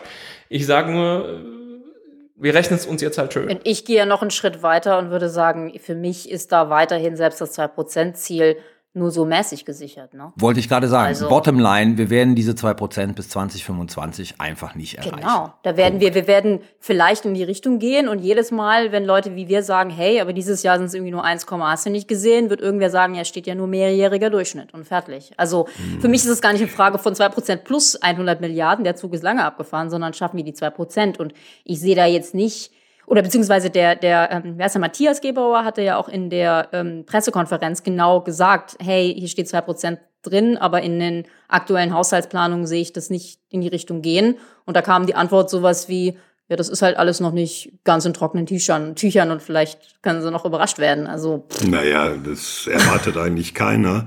Also fürs nächste Jahr wird der Verteidigungshaushalt so aussehen, dass er etwas steigt, aber komischerweise genauso viel steigt, wie die Tarifsteigerung im öffentlichen Dienst ausmacht. Also Ja. das, was an Sold mehr benötigt wird, wird damit abgefangen, aber mehr nicht. Das sind irgendwie 6 Milliarden oder sowas. Ne? Nee, nee, 1,8.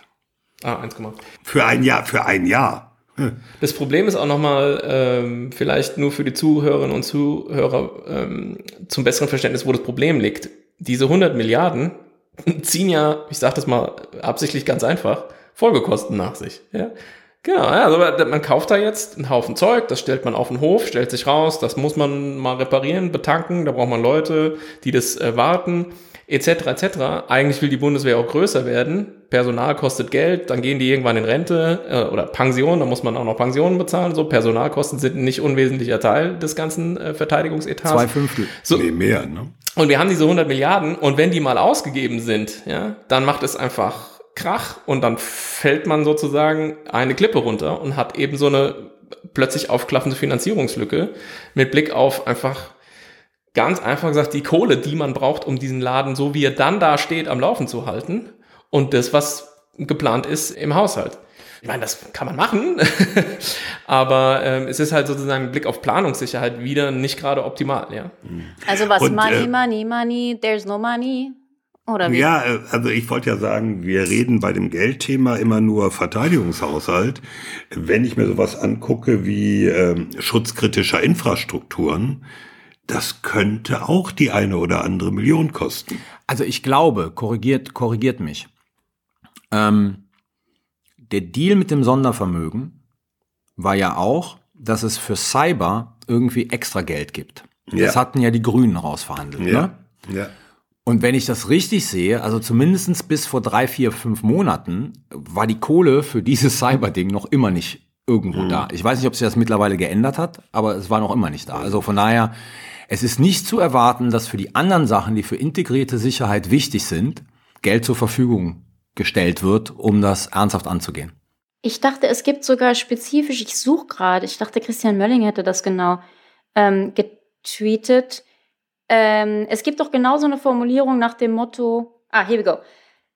Wir werden die in dieser Sicherheitsstrategie beschriebenen Vorhaben, sofern sie nicht bereits mit entsprechenden Haushaltsmitteln unterlegt sind, in Genau. die jeweilige Einzelpläne des Bundeshaushalts im Wege der Priorisierung einfügen. Angesichts des erheblich aktuellen Anforderungen an unsere öffentlichen Haushalte streben wir an, die Aufgaben dieser Strategie ohne zusätzliche Belastung des Bundeshaushalts insgesamt zu bewältigen. Also für Ja, mich klingt das so nach, eigentlich wollen wir nicht mehr Geld ausgeben, als wir sowieso schon geplant haben. Genau. Und Prioritarisierung. Und wer spricht da? Muss ich jetzt kurz noch sagen. Es klingt jetzt so, als ob Christian Mölling das gesagt hätte, aber Das ist ein Zitat Genau. aus der Strategie. Aus der Strategie, ja. Mölling. Priorisierung würde ja bedeuten, dass wenn man jetzt sagt, keine Ahnung, das Auswärtige Amt braucht jetzt mehr Geld, um Sachen sozusagen zu machen, dass dieses Geld aus den Etats der anderen Ministerien kommen muss. Weil das ist die interne Prioritarisierung. Nee, also ich verstehe das eher so, guckt mal in eurem Haushalt, was ihr nicht macht oder weniger macht und wo ihr dann äh, Geld für diese Zwecke rausholt. Okay. Das, also, das würde ich so verstehen. Okay. Aber unterm Strich darf euer Haushalt nicht größer werden. Genau. Ja. Punkt. Ja. Okay. Ja. Und das ist natürlich dann einfach so eine Grundsatzfrage an so eine Sicherheitsstrategie, so nach dem Motto, Sicherheit machen wir, aber wir schaffen keine neuen Strukturen und es gibt auch nicht mehr Geld. Darf nichts kosten. Viel Erfolg. Genau. Kostenneutrale Sicherheit. Das ist aber böse jetzt. Das ist aber böse. Nun gut. Okay, ich glaube, damit kommen wir zum finalen Assessment, finales Fazit. Ich weiß es nicht. Jeder darf noch mal sagen, was er interessant fand oder so. Ähm, ich wollte noch eine Sache ähm, hineinwerfen. Ich habe mir mal den Spaß gemacht und mir äh, grob im Vergleich die nationalen Sicherheitsstrategien von Frankreich, vom Vereinigten Königreich und den USA angesehen und so ein bisschen verglichen. Ähm, ich habe so eine schöne Grafik gemalt, findet sich auch auf Twitter. Und nur so ein, zwei Sachen, die mir aufgefallen sind. Also was ich richtig interessant finde, ähm, wie häufig Deutschland gewisse Länder und Institutionen nennt versus wie das andere handhaben. Also es ist ganz auffällig, dass Deutschland sehr stark über Institutionen denkt. Soll heißen, die EU wird 80 Mal genannt, die NATO 35 Mal, aber andere Länder, Frankreich, Großbritannien, ähm, Vereinigte Staaten nur so Single Digit. Das ist, läuft in den anderen Ländern anders. Also das finde ich ganz interessant. Und dann, was ich schon angesprochen habe, ob der Tatsache, dass die Deutschen über Multipolarität sprechen, erwähnen sie ganz schön viele Länder gar nicht. Also es ist jetzt, wie gesagt, nicht so, als würden die sagen, und deswegen machen wir jetzt wahnsinnig viel mit Indien und Brasilien und hast du nicht gesehen, sondern es bleibt so bei den üblichen Verdächtigen. Das mal nur so äh, hineingesagt.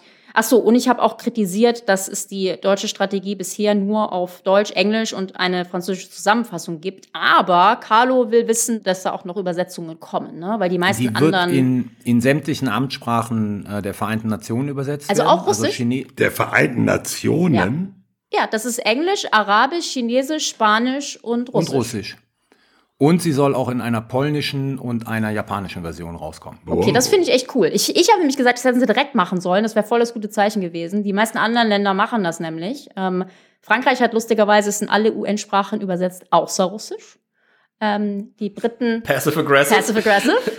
Ich habe gehört, alle UN-Sprachen. Ja. Jetzt kann aber ich- natürlich sein, dass. Russisch ausgenommen wird, aber warum soll man Russisch ausnehmen? Also Ja. diese Strategie verliert ja auch ein paar Worte über Russland und das kann man denen ruhig in ihrer Muttersprache nahebringen. Ja. Ich glaube, die, die Vereinigten Staaten sind die einzigen, die es überhaupt nicht übersetzen. Nicht mal in Spanisch, fand ich auch geil. Außer ich habe mich vertan.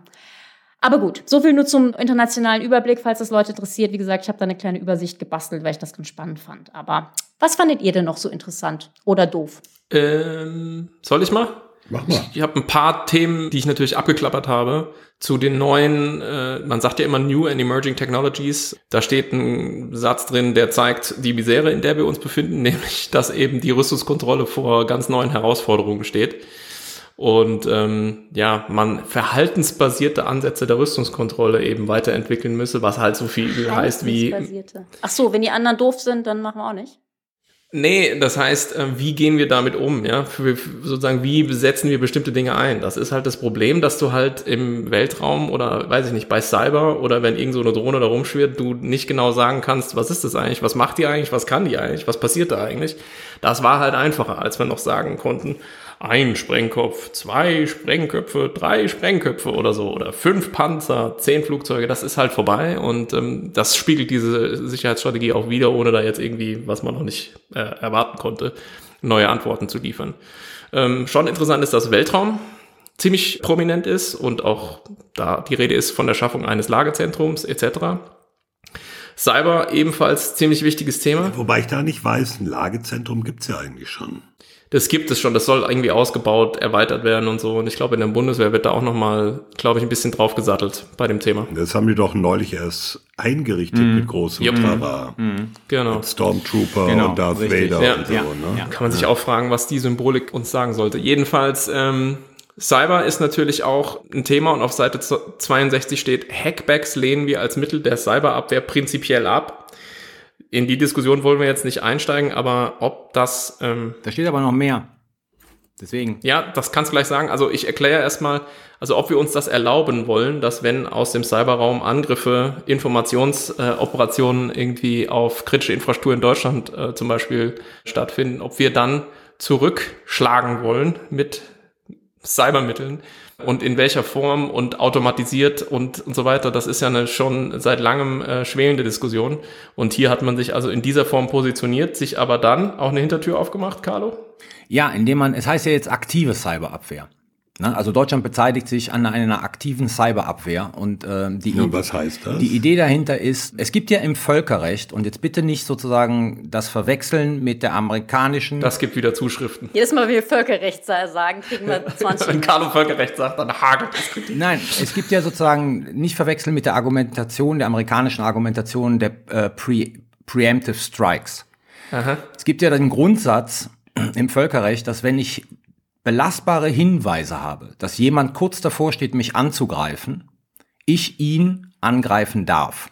Das ist die Präemption. Genau, das ist die Das andere Präemption. ist, wenn es nicht bevorsteht, ist es die Prävention. Ja. Wenn ich denke, dass jemand das machen will und ich angreife, aber keine Beweise habe, dass er wirklich kurz Genau. davor stand, dann ist das die Prävention. Die Amerikaner haben es perfiderweise umgedreht. Deswegen hat das jetzt so einen schlechten Geschmack, die, dieses Wort Präemption. Ja. Und im Prinzip ist das die Basis des deutschen Denkens. Also, und ich rede jetzt nicht davon, ob das technisch funktioniert oder nicht. Also Manuel Attack hat mich heute irgendwie dumm angemacht auf Twitter, weil ich äh, sozusagen so einen Satz äh, geschrieben habe. Die Denke ist, wenn wir belastbare Hinweise haben, dass irgendwo ein Angriff auf uns gestartet wird, dann werden wir diesem Angriff zuvorkommen. Das ist also kein Hack back, sondern Hack first. Ja? In diesem Aber kann, man, Präemptionsgedanken. kann man da nicht abstandsfähige Präzisionswaffen? Ja, natürlich. Also ich wäre ja für Pershings. Wir laden Manuel mal ein, dann kann er bitte, hier ein bitte bisschen sagt. Euromissiles. Bitte, bitte sagt Euromissiles. Hast du da Aktien oder warum? Bei den Nuklearwaffen äh, ist nichts äh, Besonderes äh, zu erwähnen. Klar, nicht Verbreitungsvertrag, aber auch Dialog mit dem Atomwaffenverbotsvertrag. Okay, und eine Sache, die ich nicht gut fand, ähm, ist auf Seite 45 die Positionierung mit Blick auf Autonomie in Waffensystemen. Da findet sich nämlich nur dieser inzwischen wirklich nicht mehr zeitgemäße Satz, der schon im Koalitionsvertrag stand, der da lautet. Die Bundesregierung setzt sich für die Ächtung von letalen autonomen Waffensystemen ein, die vollständig der menschlichen Kontrolle entzogen sind. Aber ich dachte, den mochtest du damals. Nee, nie. Ich habe ich hab mehrfach versucht, das zu verhindern. Nein, überhaupt nicht. Der ist mochte in vielerlei irgendwas. Hinsicht. Wie gesagt, der ist schlichtweg nicht mehr zeitgemäß, entspricht einfach nicht dem Stand der Forschung und auch nicht dem Stand der diplomatischen Diskussion. Aber daran merkt man halt. Machen wir denn noch mal eine Folge zu Kindern? Ähm, lass gut sein. Ähm, aber daran merkt man halt auch, das sind exotische We're running out of time. Das sind sagen, exotische ne? Nischenthemen, dafür gibt's halt auch keine Bandbreite. Und dann wird da natürlich auf einen Satz zurückgegriffen aus dem Koalitionsvertrag, auf den man sich zwischen den drei Parteien schon mal verständigt hatte. Dann fühlt sich niemand auf die Füße getreten und dann recycelt man das halt für so ein Dokument. So entstehen solche Sachen. Daran merkt man halt auch, dass wir ganz andere, größere Fische zu braten haben gerade mit so einem Dokument und uns nicht um so kleinteiligen Kram kümmern können. Wirklich doof ist halt, dass der nächste Satz dann ist, Sie, also die Bundesregierung, treibt die Universalis- Universalisierung der bestehenden Verbote gegen unterschiedslos wirkende Waffen voran. Was natürlich super ist, aber nichts mit Autonomie in Waffensystemen zu tun hat. Ne? Weil, also unterschiedslose Wirkung ist ja gerade exakt genau nicht das, was Autonomie in Waffensystemen auszeichnet. Also das ist jetzt so aus einer totalen Nerd-Experten-Sicht so eine Passage gewesen, wo ich wirklich gesagt habe, so, äh, das hätte man anders machen müssen. Und das ist eine der Sachen, die mir noch aufgefallen ist. Letzter Punkt. Wir wollen eine Reform des UN-Sicherheitsrats. Damit bin ich fertig. Einfach mal laut gelacht und weiter. Aber der, der ist doch klar, wenn der Satz nicht drin gestanden Ja, natürlich muss man schreiben. dann los gewesen. Aber wir, wir bewerben uns auch wieder für einen nichtständigen Sitz 27, 28. Ja. Aber es steht Klar, nicht logisch. drin, dass wir einen permanenten haben wollen, oder? Weil das ist ja auch so eine super Na. Diskussion. Das steht da noch nie drin, Das, sondern das, das Ja, wäre ja dann die Reform. ja, aber das sagt ja so keiner. Doch, doch. Doch, wieso? Seit Genscher sagen wir immer, dass wir einen permanenten Sitz haben Nee, wollen, nee, ohne nee, Vetorecht. Nee, nicht Natürlich. mehr, nicht mehr. Nee, nee, es ist immer die Position, es muss eine Reform Und wir wollen- geben. Sag ich ja. Aber so. Bon, Ja. Thomas Carlo, Ja, habt ihr noch egal. Lieblingsstellen, Gut. Sachen, die euch aufgefallen sind, die ihr doof fandet, gut fandet? Ich will mal nur ganz kurz sagen, ich habe ja nicht so viel erwartet von der nationalen Sicherheitsstrategie. Ähm, ich finde, also ich finde, die liefert genau das, was so eine nationale Sicherheitsstrategie Ja. liefert. Also vor allen Dingen einer Koalitionsregierung. Also das, das sind Formelkompromisse, das sind zum Teil, Frank hat darauf hingewiesen, Widersprüchlichkeiten da. Ich finde ein paar Sachen ähm, durchaus bemerkenswert. Also wie gesagt, dass man jetzt in einem offiziellen deutschen Dokument den systemischen Rivalen drin hat. Ähm, also von daher, es ist nicht der große Wurf, der war aber auch nicht zu erwarten. Es ist aber auch kein schlechtes Dokument. Bottomline. Thomas? Das war jetzt schon die Bottomline, Ja, mir ist- auch so. Ja. Ja, mir ist nur, nur aufgefallen, wir haben ja über diese Details gesprochen, über das Geld, über neue Fähigkeiten für die Bundeswehr.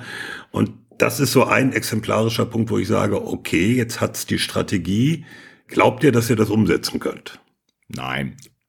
Das war nicht eine Frage an dich. Nein, ich habe jetzt, ich hab jetzt mal für die Bundesregierung geantwortet. Also steigen wir jetzt schon in den Bewertungsteil ein. Ja, ja, wir, wir binden gerade Ja, ja, also- ab. Bitte. Now or Äh, never. Ich, ich, na, ich sehe das wie Carlo. Also ich, es gab auch einen recht scharfen äh, Kommentar von Marco Seliger in der NZZ, wo eben auch beklagt wurde, äh, was liefert dieses Dokument? Naja, es liefert Zustandsbeschreibungen und Absichtsbekundungen. Aber was ist denn jetzt mit den Mitteln, den Instrumenten? Also das Was haben wir verstanden, das Wie lässt dieses Dokument offen. Und ich denke mir halt so, ja, aber wer erwartet es von so einem Dokument in diesem Entstehungsprozess von dieser Regierung? Ich, mir geht's vielleicht wie Carlo, vielleicht war auch mein eigenes Erwartungsmanagement inzwischen schon sozusagen so im Overdrive, dass ich, ich sag's mal so, positiv überrascht war. Ich dachte halt, ja, das ist eigentlich sehr ordentlich. Also es hätte schlimmer kommen können, finde ich. Und ähm, mir gefällt schon im Prinzip auch quasi die, die, die Tagline von diesem Ding. Also dieser Dreiklang, wehrhaft, resilient, nachhaltig. Ich finde, das trifft den Nagel einfach komplett auf den Kopf. Das ist, ge- das ist, kann man, das kann man fast nicht besser machen. Und äh, dieses Dokument, auch da muss man sagen, ähm, sollte man vielleicht auch nicht unterschätzen, welchen Stellenwert es hat, verschriftlicht im Prinzip auch das, was wir jetzt im Rahmen dieser ganzen Zeitenwende-Diskussion doch an erheblichen Veränderungsprozessen in Deutschland erlebt haben. Und natürlich kommt da nicht äh, der Flugzeugträger und die 4% irgendwie NATO-Beitrag, aber es ist halt doch bei diesem großen... Sag nicht NATO. Entschuldigung. Es ist halt... Ja, ist ja, Ja. Trump. Es ist halt doch bei diesem großen ähm, Tanker Bundesrepublik Deutschland, Siehst du die geheimen Dokumente, die der da in der Ecke hat? Sag mal, die, die Box mit den geheimen Dokumenten, nee, die habe ich rüber in die Toilette geräumt. Ähm, ähm, es ist eben das Ruder dieses großen Tankers jetzt da nicht rumgerissen worden, aber es ist doch mehrere Grad einfach weitergedreht worden. Und jetzt werden wir mal gucken, wie lange es dauert, bis dieser Tanker diesem Kurs folgt. Also insofern muss ich sagen, ähm, Wichtiger Punkt, Frank. einige an Kritik ist, glaube ich, einfach insofern daneben, weil sie Erwartungen ins Feld führt, Genau. die schlichtweg unrealistisch sind. ich finde, ja. Einen wichtigen Punkt, Entschuldigung, nur als Ergänzung. Ähm, in diesem Dokument, und ich glaube, es war auch nicht anders zu erwarten, aber das muss man trotzdem mal festhalten, ist auch sehr, sehr viel Kontinuität deutscher Außenpolitik enthalten. Auch, ja. Ja. Ja, Und ich, also mein Hauptkritikpunkt ist diese Finanzierungsfrage. Also i- i- es wird irgendwie so getan, als ob wir quasi ähm, ne, wirklich ein Neuaufstellen unserer, unserer eigenen Sicherheit und eine Dekarbonisierung und eine im Prinzip Neustrukturierung irgendwie der Geopolitik kostenneutral einfach so wuppen könnten. Und ich denke mir halt, ja, das kann man mal probieren, aber das wird natürlich nicht gut gehen. Das 21. Jahrhundert wird halt teuer. Und die Frage politisch, die sich stellt, ist, wer, wann, wie viel zahlt. Und meine Vermutung Wir ist, alle sehr nein, viel. wir alle sehr viel, aber wenn wir länger noch warten und sozusagen die Dose die Straße runterkicken, dann werden unsere Kinder doppelt und dreifach zahlen. Und das ist, glaube ich, mein Hauptkritikpunkt, dass ich mir denke, ja, also zu tun, als ob man das alles ohne irgendwie großen zusätzlichen finanziellen Aufwand betreiben könnte, ist schon also reichlich naiv. Ja, ich äh, gehe weitestgehend mit. Also ich muss auch sagen, mir ist erstmal schon mal wichtig, da steht meines Erachtens jetzt kein Unsinn drin. Das klingt jetzt, als wäre irgendwie die Anforderung sehr gering, aber ich finde es schon wichtig. Also da, ich, da, ich sagen, Sie haben jetzt nichts falsch gemacht. Ich finde viele Formulierungen teilweise sehr gut. Ich hatte ja schon NATO und EU erwähnt, das fand ich, haben sie gut gemacht. Noch andere Sachen, die ich zitiert habe, die mir wirklich gefallen. Ja, ich hätte gerne ein klareres Versprechen für die 2% gesehen. Ich hätte gerne den Sicherheitsrat ge Rat gehabt. Mir gefällt diese Erwähnung des Aachener Vertrags und der Multipolarität nicht so wirklich gut. Aber ganz grundsätzlich, Stoßrichtung ist in Ordnung. Ähm, die Klimasachen finde ich extrem wichtig. Katastrophenschutz, dass das da drin ist, all das, ich, ich finde das sehr solide. Und insofern, ja. es ist eben, es ist eben ein, so ein überhängendes Dokument. Und ich hatte da auch nicht erwartet, dass da drin steht. Und jetzt hier folgendes. Daher, nun gut, Jetzt hier folgendes. jetzt hier folgendes. Zivilschutz, Zivilschutz, Katastrophenschutz, Bevölkerungsschutz, auch mega wichtige Abschnitte, die wir hier gar nicht besprochen haben. Ähm, müssen wir demnächst mal nachreichen, irgendwie als. Reden wir schon lange drüber, dass wir das ansprechen Ja. wollen, dann auch mit Gast. Ja. Gut.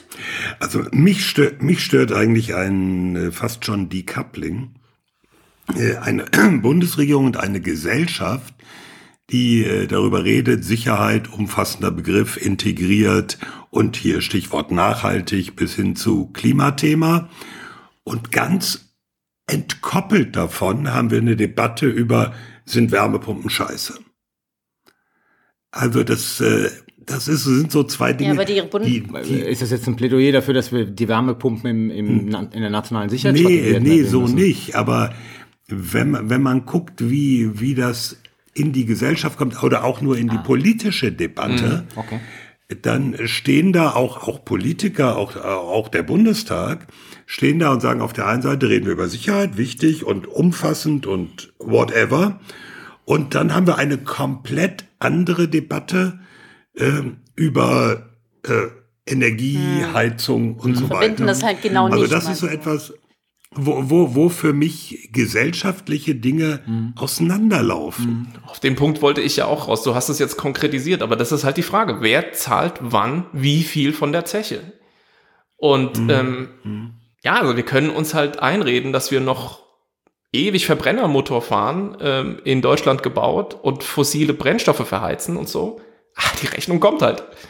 Und dass das miteinander zusammenhängt, was war der Spruch zur Dämmung? Das ist Ja, aber da, da kommen wir, da, da kommen wir wieder auf den alten Punkt zurück, Frank. Ne? Also das eine ist, du redest jetzt vom Geld, ne? Und ich würde sagen, wenn man, wenn man das alles ernst meint, dann muss man über Geld und Strukturen reden. Und über beides redet die nationale Sicherheitsstrategie nicht. Ja? Und das, das, ist, halt das große Follow-up-Problem. Ne? Also woher soll die Kohle kommen? Gut, das wird erwähnt in der nationalen Sicherheitsstrategie, nämlich sie kommt nicht von außen, sondern das, was da ist, muss dafür herhalten. Und das Zweite ist, sind wir überhaupt strukturmäßig aufgestellt für das, was auf uns zukommt? Und das wird überhaupt nicht thematisiert. Also da wird sozusagen immer kurz davor. Der, der, Punkt bei der nationalen Sicherheitsstrategie ist ganz, ganz oft sozusagen, wo ich sagen würde, ich unterschreibe die Analyse. Und jetzt erwarte ich eine Ableitung. Und die Ableitung kommt nicht. Ja, also, und wenn die in diesem Dokument nicht zu finden ist, was es vielleicht überfrachten würde, dann ist die Frage, wo ist das Forum, wo ist die politische Diskussion, wo sind die laufenden nationalen Konversationsstränge, wo diese Dinge so zusammengedacht werden, dass Thomas nicht am Ende denkt, hä, was führen wir hier für zwei total voneinander entkoppelte Diskussionen? Ja über Gasthermen und Wärmepumpen auf der einen Seite und die Frage, wie wir halt irgendwie im 21. Jahrhundert äh, bestehen wollen, auf der anderen mit Blick auf, auf Sicherheit im Sinne von breit gedachter Sicherheit, so wie diese Strategie sie zugrunde legt. So, damit sind wir wieder unserem Ruf gerecht geworden, dass wir mit einem. Wir sind ja noch nicht zu Ende mit dem Podcast. Vielleicht Nein. wird das nächste Thema optimistischer. Jetzt haben wir, oh Gott, wir müssen an die armen Jogger denken. Jetzt haben wir so lange über die. Und das bei 30 Grad. Über die Sicherheitsstrategie, genau, über die Sicherheitsstrategie gesprochen. Unser zweites Thema können wir, glaube ich, relativ knapp machen die Offensive in der Ukraine, ursprünglich äh, formerly known as Frühjahrsoffensive.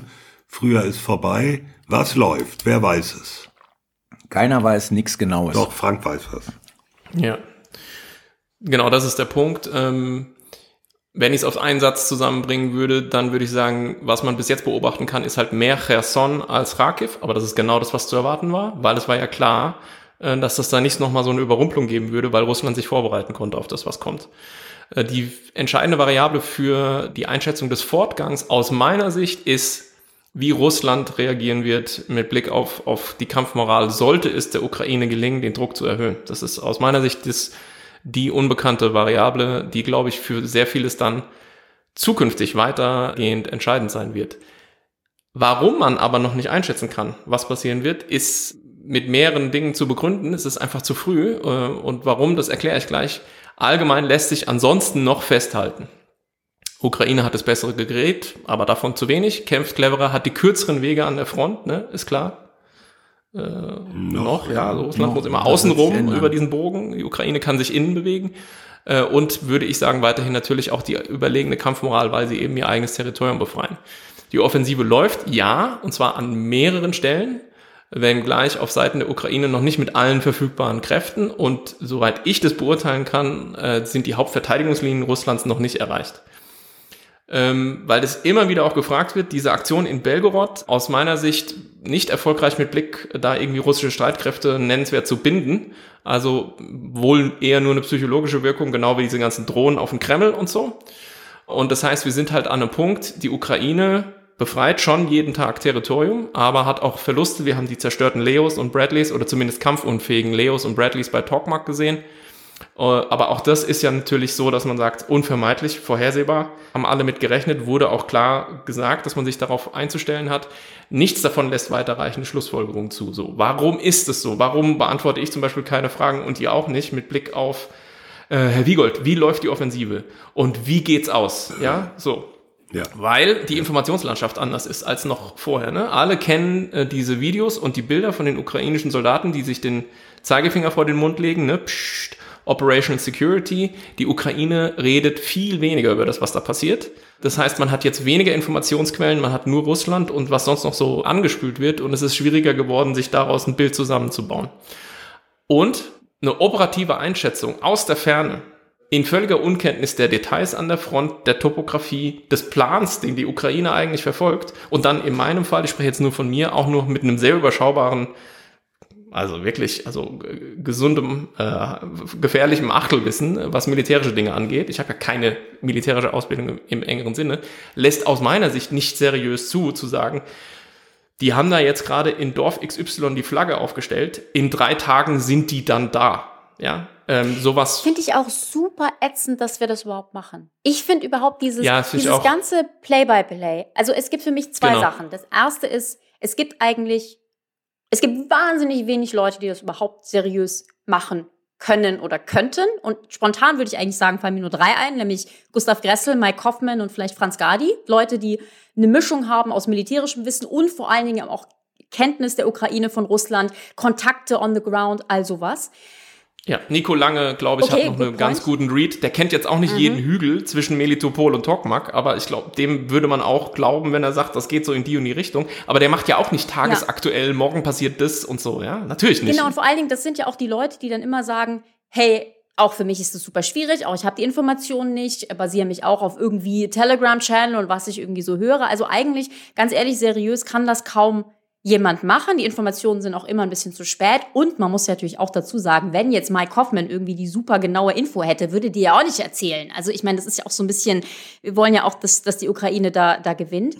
Ich muss aber auch ganz grundsätzlich sagen, ich finde dieses Play-by-Play, dieses so, wir verschieben irgendwie Soldaten auf dem, ähm, auf der Landkarte und Auf der sagen, Twitter-Landkarte auf der Twitter-Landkarte und dieses Dorf Ja, ja. und hier jetzt, und da gibt's ja jetzt eben die super Experten, die sagen, ja, aber hier dieser Berg. Ich finde das auch überhaupt nicht hilfreich. Also das ist so ein, so funktioniert doch auch ja, ein- so ein Krieg und so eine Schlacht nicht irgendwie. Also dadurch, ähm, ich finde das echt nicht, nicht hilfreich, dass wir in die Richtung gehen. Wer schrieb die schöne Formulierung, der Nebel des Krieges ist auf Social Media noch schlimmer als auf dem Schlachtfeld? Ja. Ja, und deswegen bedeutet es, also wir machen das jetzt quasi als Service an die Hörerinnen und Hörer. Ähm, das bedeutet, es ist vollkommen in Ordnung, ähm, auch einfach mal ein, zwei, drei, vier Wochen zu gucken und zu verstehen, dass das Teil einer größer angelegten Kampagne ist. Das wird Wochen und Monate dauern und einfach größere Entwicklungslinien sich erstmal abzeichnen zu lassen, bevor man irgendwie auf die Idee kommt, jemanden zu fragen, wie geht denn das aus? Oder bevor die Person dann auf die Idee kommen sollte, zu sagen, also es entwickelt sich in diese und jene Richtung. Der Punkt ist, man muss ganz deutlich und offen, wenn man nach außen kommuniziert, immer sagen, dass der Ausgang total ungewiss Korrekt. ist. Punkt. Der Ausgang ist total ungewiss. Und das hat unter anderem was damit zu tun, dass die Russen sich monatelang vorbereiten konnten.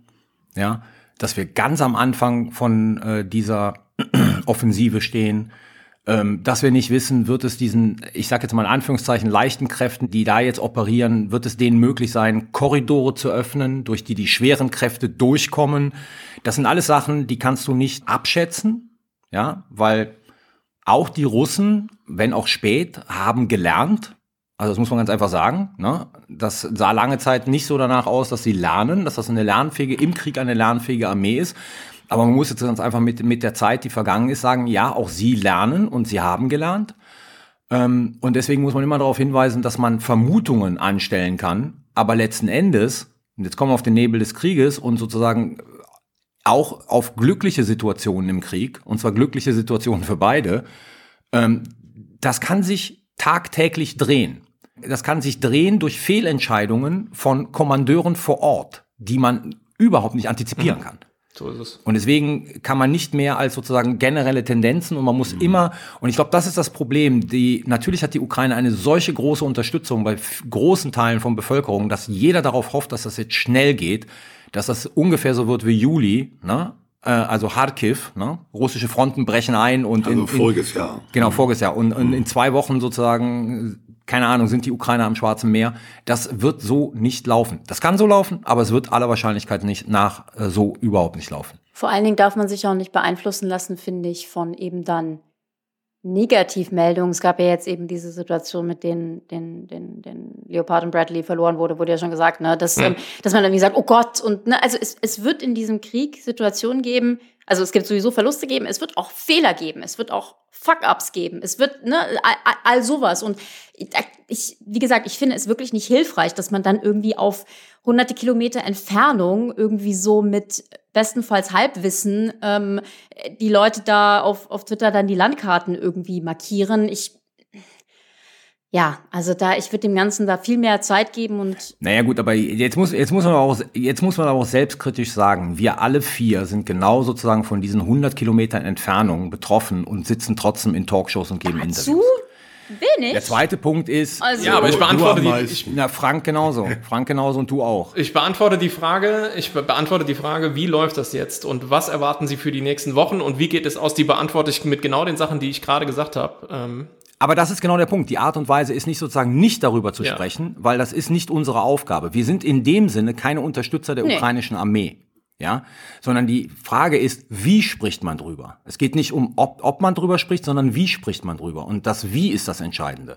Das muss mit der notwendigen sozusagen Offenheit und gleichzeitig auch mit, mit dem Eingeständnis des Nichtwissens sein. Genau. Und dieser Kontext ist mir einfach so wichtig. So, und das ist ein ganz wichtiger Punkt. Wir haben natürlich in der Vergangenheit auch mal kleinteiligere Einschätzungen abgegeben, als die Informationslage es hergegeben hat. Nochmal, ja, die Informationslandschaft sicher. hat sich einfach verändert. Und als wir, weiß ich nicht, über beim Jahreswechsel über Bachmut gesprochen hatten oder so, hatte man einfach mehr Informationen, um sich dann auch als jemand wie Carlo Masala, Rege Franke, Thomas Wiegel oder Frank Sauer eine Meinung bilden zu können, mit der man seriöserweise äh, leben konnte und sagen, ja, ich glaube, das und das ist jetzt passiert in den letzten drei Tagen.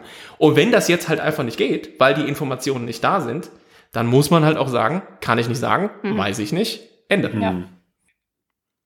Ein Punkt noch, der sich jetzt aber schon beobachten lässt und bei dem ich aber auch nicht weiß, inwieweit der kontinuierlich sein wird, die russische Luftwaffe ist jetzt wieder stärker involviert.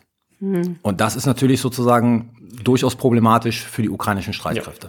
Die Frage ist, wird das kontinuierlich sein? Wird das noch mehr werden? Oder ist das punktuell? ein- Wissen wir alles nicht. Und reden wir über F-16. Und, ja, Das ist eigentlich ein super Punkt. Gibt es Sachen, auf die ihr spezifisch äh, achtet? Weil das genau, also so Luftwaffe und wie funktioniert, funktioniert die ukrainische Flugabwehr weiterhin, das ist sicherlich ein wichtiger Punkt. Gibt es andere Sachen, wo ihr sagt, wenn das, nicht wenn das passiert, aber so darauf achte ich irgendwie, wenn sich da territorial was verschiebt oder wenn diese Systeme zum Einsatz kommen oder irgendwie sowas?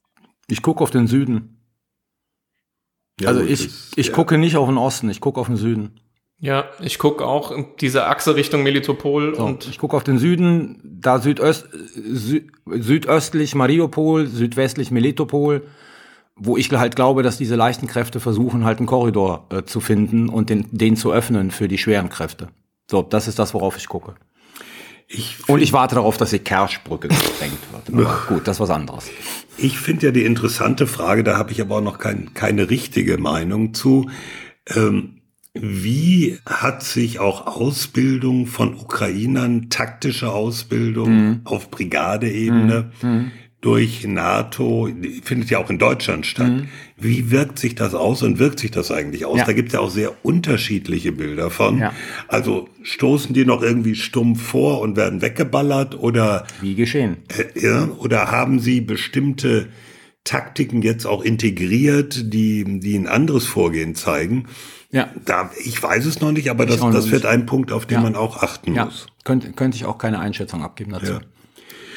Okay, dann machen wir an der Stelle auch wieder ganz äh, hoffnungsvoll einen Schnitt. Wollen wir ein Fazit haben, Rike? Ein Fazit, das habe ich ja ganz vergessen. total, total überrascht. Gut, Erike, ist kein Problem. Ist die erste Folge, das spielt sich sicher über Ja, Zeit dann glaub, ein. irgendwann- Also, dass du dieses Fazit machst, das werde ich gewöhnst dran du denken. dran. Okay, doch, ein, ein, ein kurzes Fazit kriege ich natürlich immer hin. Äh, genau, also wir haben lange gesprochen über die brandneue deutsche nationale Sicherheitsstrategie, ähm, haben die verschiedensten Elemente diskutiert, äh, haben aber sicherlich oder haben ganz klar äh, auch Sachen ausgelassen und das bitten wir zu entschuldigen. Wir hoffen, wir kriegen jetzt nicht 50 E-Mails, die sagen, aber Cyber- und Katastrophenschutz und Resilienz und ich weiß nicht was, wissen wir alles, aber man kann eben nur gewisse Dinge besprechen. Ich hatte den Eindruck, unser Endfazit, was die Sicherheitsstrategie angeht, war durchaus positiver als vieles, was ich in den letzten Tagen oder gestern gelesen habe. Also viele andere sind dann noch kritischer, aber wir fanden eigentlich so ganz grundsätzlich, ja, die Strategie tut, was die meisten Strategien dieser Art tun. Natürlich ist viel im Wagen. Natürlich wäre es schön, wenn manche Sachen konkreter werden. Ähm, aber es ist natürlich auch ein Anfang und ähm, viele Dinge werden auch richtig gemacht. Insofern, ja, finde ich, kann man dem auch eine, eine, eine, eine okaye Note geben. Und dann im zweiten, Was heißt denn das konkret? Zwei minus, drei plus? Okay, okay. geben wir Schulnoten. Sag. Ja, gib eine Schulnote auf. Nein. Nein. Wurde ich auch gerade zugezwungen. Was hast denn du gegeben? Ich habe gesagt, zwei minus, drei plus, würde ich sagen. Ja, also eher 3 plus als 2 minus, aber okay. Okay. Die älteren Herren wollen nicht. Ähm, und Nee, z- zwei Minus, drei Plus das würde ich mir ganz schön, anschließen. ganz schön gut. So. Ich mach's wie in der Grundschule. Hat sich stets bemüht. Montessori. Ist gut. Äh, Das Auswärtige Amt hat eine schöne Schrift. und ein gutes Sozialverhalten. Ja. Genau, und im zweiten Teil haben wir dann ähm, gesprochen über die aktuell laufende ukrainische Gegenoffensive, aber eigentlich eben weniger über die spezifische Gegenoffensive und wo sie jetzt steht, sondern eher darüber, worüber kann man reden, soll man reden, wie kann man das angehen, was finden wir teilweise ein bisschen problematisch. Ähm, ja, wir möchten in Erinnerung rufen, dass die Informationslage schwierig ist, dass natürlich eigentlich alle Leute, die Informationen geben, ihre eigene Agenda haben und äh, dass es sehr wenig Leute gibt, die da wirklich eigentlich was zu sagen können. Daher vielleicht ruhig Blut mal nicht vielleicht jede Bewegung direkt mitverfolgen, sondern eher die großen Trendlinien beobachten. Super. Und schon sind wir bei den Sicherheitshinweisen. Sicherheitshinweis. Wie üblich, wer fängt an? Mein Sicherheitshinweis ist ähm, die britische Armee, aufgepasst Bundeswehrangehörige, diskutiert das Gendern von Dienstgraden. Und zwar auf der militärischen Ebene. Es ist nicht politisch eingeleitet, sondern die Militärs selber mit dem Argument, dass gegenderte Dienstgrade und gegenderte Bezeichnungen für Soldatinnen inklusiver sind, diskutiert diese Frage und wird aller Wahrscheinlichkeit nach komplett alles gendern, was es an Dienstgraden und Bezeichnungen gibt. Ich wollte gerade sagen, das ist im Englischen, da gibt es aber auch viel weniger. Rifleman, Rifleman. Ja, und, und Ja. ich sag schon, weil da gibt's dann wieder die bösen. Genau, deswegen- deswegen ist das mein. Sicherheitshinweis. Genau. Dass natürlich da auch schon drin steht, ähm, dass es natürlich auch von Frauen in der Truppe Einwände gibt, die sagt, ich möchte aber Rifleman heißen und nicht Riflewoman. Ja. Äh, also, braucht ihr uns nicht zu schreiben, haben wir gesehen. Also dann, dann bringe ich jetzt die UFOs ins Spiel, einfach weil uns das mal so ein bisschen wegführt von all diesen eingeschliffenen Debatten. Es gibt eine neue Entwicklung äh, bei der ganzen UFO-Diskussion und zwar ist ein äh, neuer Whistleblower aufgetaucht, ein Ex-Geheimdienstanalyst, der da jetzt ähm, alle möglichen Dinge zu bestätigen scheint, die wir irgendwie schon alle geahnt haben. Die Amerikaner haben irgendwie du alle. Hochtechnologie aus UFOs und sogar tote Aliens im Keller und was nicht alles. Jetzt echt, das habe ich total verpasst. Ja, musst du jetzt in die Shownotes gucken, da packe ich Ja. nämlich den Link rein zu dem Artikel. Glaube ich das? Hast du, hast, du das, hast du das Interview mit dem mal gesehen? Nein, ganz ehrlich. Ich hab- Nee, weil, weil meine Frage war, für, für wie geistig gesund hältst du den? Ich habe das Interview nicht gesehen. kann ich nicht sagen. Ich, ich kann ich nicht sagen. Der hat einen super Leumund. Ganz viele Leute bestätigen also diesem Mann, dass er im Prinzip ein sozusagen über jeden Zweifel erhabener Geheimdienstanalyst sei und US-Veteran. Und ähm, ja, also kein Spinner. Glaube ich das alles? Natürlich nicht. Ja. Kitzelt es so ein bisschen in einer angenehmen Art und Weise ein paar meiner Synapsen? Ja. ja. Und für alle, denen das auch so geht, lege ich jetzt da diesen heiße Artikel in die Shownotes und das war's dann auch schon mit den UFOs. Oh, herrlich. Mein Sicherheitshinweis kommt aus dem Mai und zwar musste Präsident Biden eine Reise nach Papua Neuguinea ab Papua Neuguinea absagen äh, zum Quad-Meeting, also diesem Treffen zwischen den Machthabern aus äh, Indien, Australien, Japan. Machthaber. Wie nennt sich das denn? Regierungschefs. Ihr wisst, was ich meine. Staatsmänner und Frauen. Dieses Treffen der Diktatoren.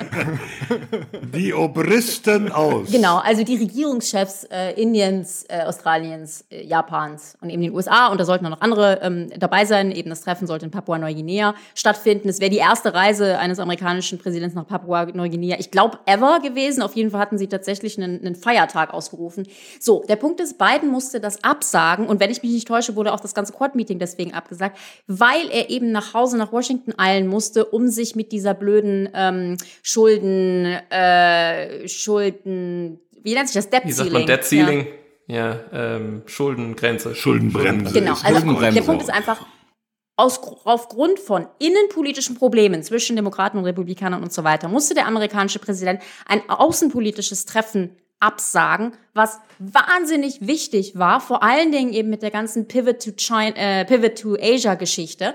Ähm, und ich fand das insofern interessant, als das Jahr, als wir die amerikanische nationale Sicherheitsstrategie besprochen haben, haben wir genau darauf hingewiesen, dass die Amerikaner sich dieser Problematik total bewusst sind und gesagt haben, hey, unsere geopolitische Macht hängt auch von der innenpolitischen Macht ab. Und wenn wir innenpolitisch Dinge nicht auf die Reihe kriegen, haben wir auch geopolitisch keine Macht. Bestes Beispiel dafür, leider bestes Beispiel dafür, wie es nicht laufen sollte. Gut, mein Sicherheitshinweis ist ganz aktuell. In dieser Woche hat der Bundestag, der Haushaltsausschuss, weitere Gelder oder überhaupt Gelder für neue Luftverteidigungssysteme gebilligt. Die Bundeswehr bekommt das israelische System Arrow mit dem Lenkflugkörper Arrow Dry. Ich sage immer Arrow Dry. Das ist das Pendant zu Arrow Wet.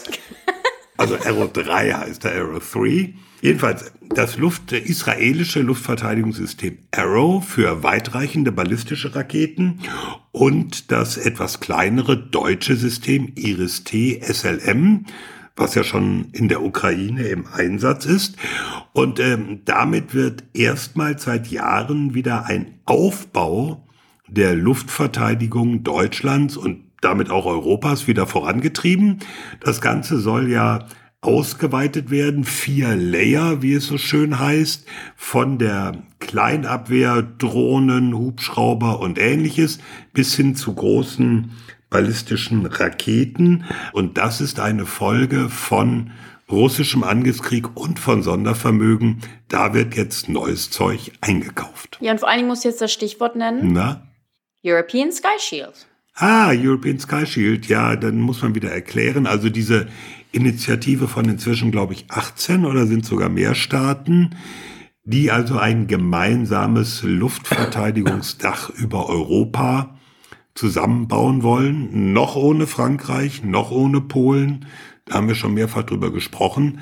Aber Aber eben mit diesen Systemen, die wir da mit jetzt diesem anschauen. System und natürlich mit dem System Patriot, was in der Bundeswehr schon vorhanden ist. Und äh, Fußnote, Wie viel Iris-T kaufen wir? Sechs erstmal.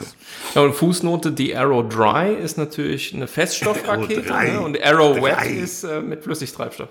Ich finde selber raus, ist okay. Du sollst nicht so viel Martini 3 trinken. Das waren die Sicherheitshinweise. Es war, es war warm heute. Wir müssen das zu entschuldigen. Das waren die Sicherheitshinweise. Es ist warm. Sicherheitshinweis. Das war Folge 73. Ein besonderer Dank wie immer an unsere Patrons für die Unterstützung. Danke an Fanny für die Produktion. Und alle Informationen zum Podcast findet ihr weiterhin unverändert wie immer unter sicherheitspod.de. Wenn euch der Podcast gefällt, erzählt es weiter, schreibt uns eine gute Bewertung auf der Podcast-Plattform eurer Wahl, natürlich nur, damit andere diesen Podcast auch finden. Den nächsten Termin haben wir immer noch nicht vereinbart, aber wir haben Sommer. Ja, da müssen wir mal gucken. Wir haben Vor allen Geburtstag. Geburtstag nächsten vor allen Monat, Dingen haben wir nächsten Monat Geburtstag. Ja, Oh, da werden wir uns was ausdenken. Und wir werden nicht irgendwas, wir werden fünf. ja. Du hattest aber auch schon Ideen, äh, Rieke, ne? fünf. Ey, Kinder, Kinders, bald werden wir eingeschult. Wir haben ganz, viel, Ja, wir haben ganz viele Ideen. Ja. bald werden wir eingeschult. Ja, Dann beginnt der Ernst des Lebens. over. Okay, also stay tuned. Ihr werdet's mitkriegen, wie wir das mit dem Geburtstag lösen. Und dann gibt's natürlich eine Geburtstagsfolge. Ey, ey, und live, live Sachen ey. sind in, in Planung. Things are happening. Ja. Oh. Also wir haben noch keine Termine, also jetzt nicht. Ja. ne, Man kann aber schon mal sagen, es geht in den Westen der Republik. Auch das. Ja. Im Westen. Ganz, ganz Aber aufregende noch- Dinge passieren. Nee, nee, nee, nicht, nicht hier Nein, falsche ist es nicht. Spuren legen. Warum nicht? Ja. Okay, ich glaube, wir müssen aufhören. Gut, Ich muss eh los. das war's. Tschüss sagen, Thomas Wiegold auf Twitter, at Thomas-Wiegold. Ulrike Franke auf Twitter, Rike Franke. Frank Sauer auf Twitter, at Dr. Frank Sauer. Und Carlo Masala auf Twitter, at Carlo Masala 1. Tschüss. Ciao. Bye, bye. Ciao.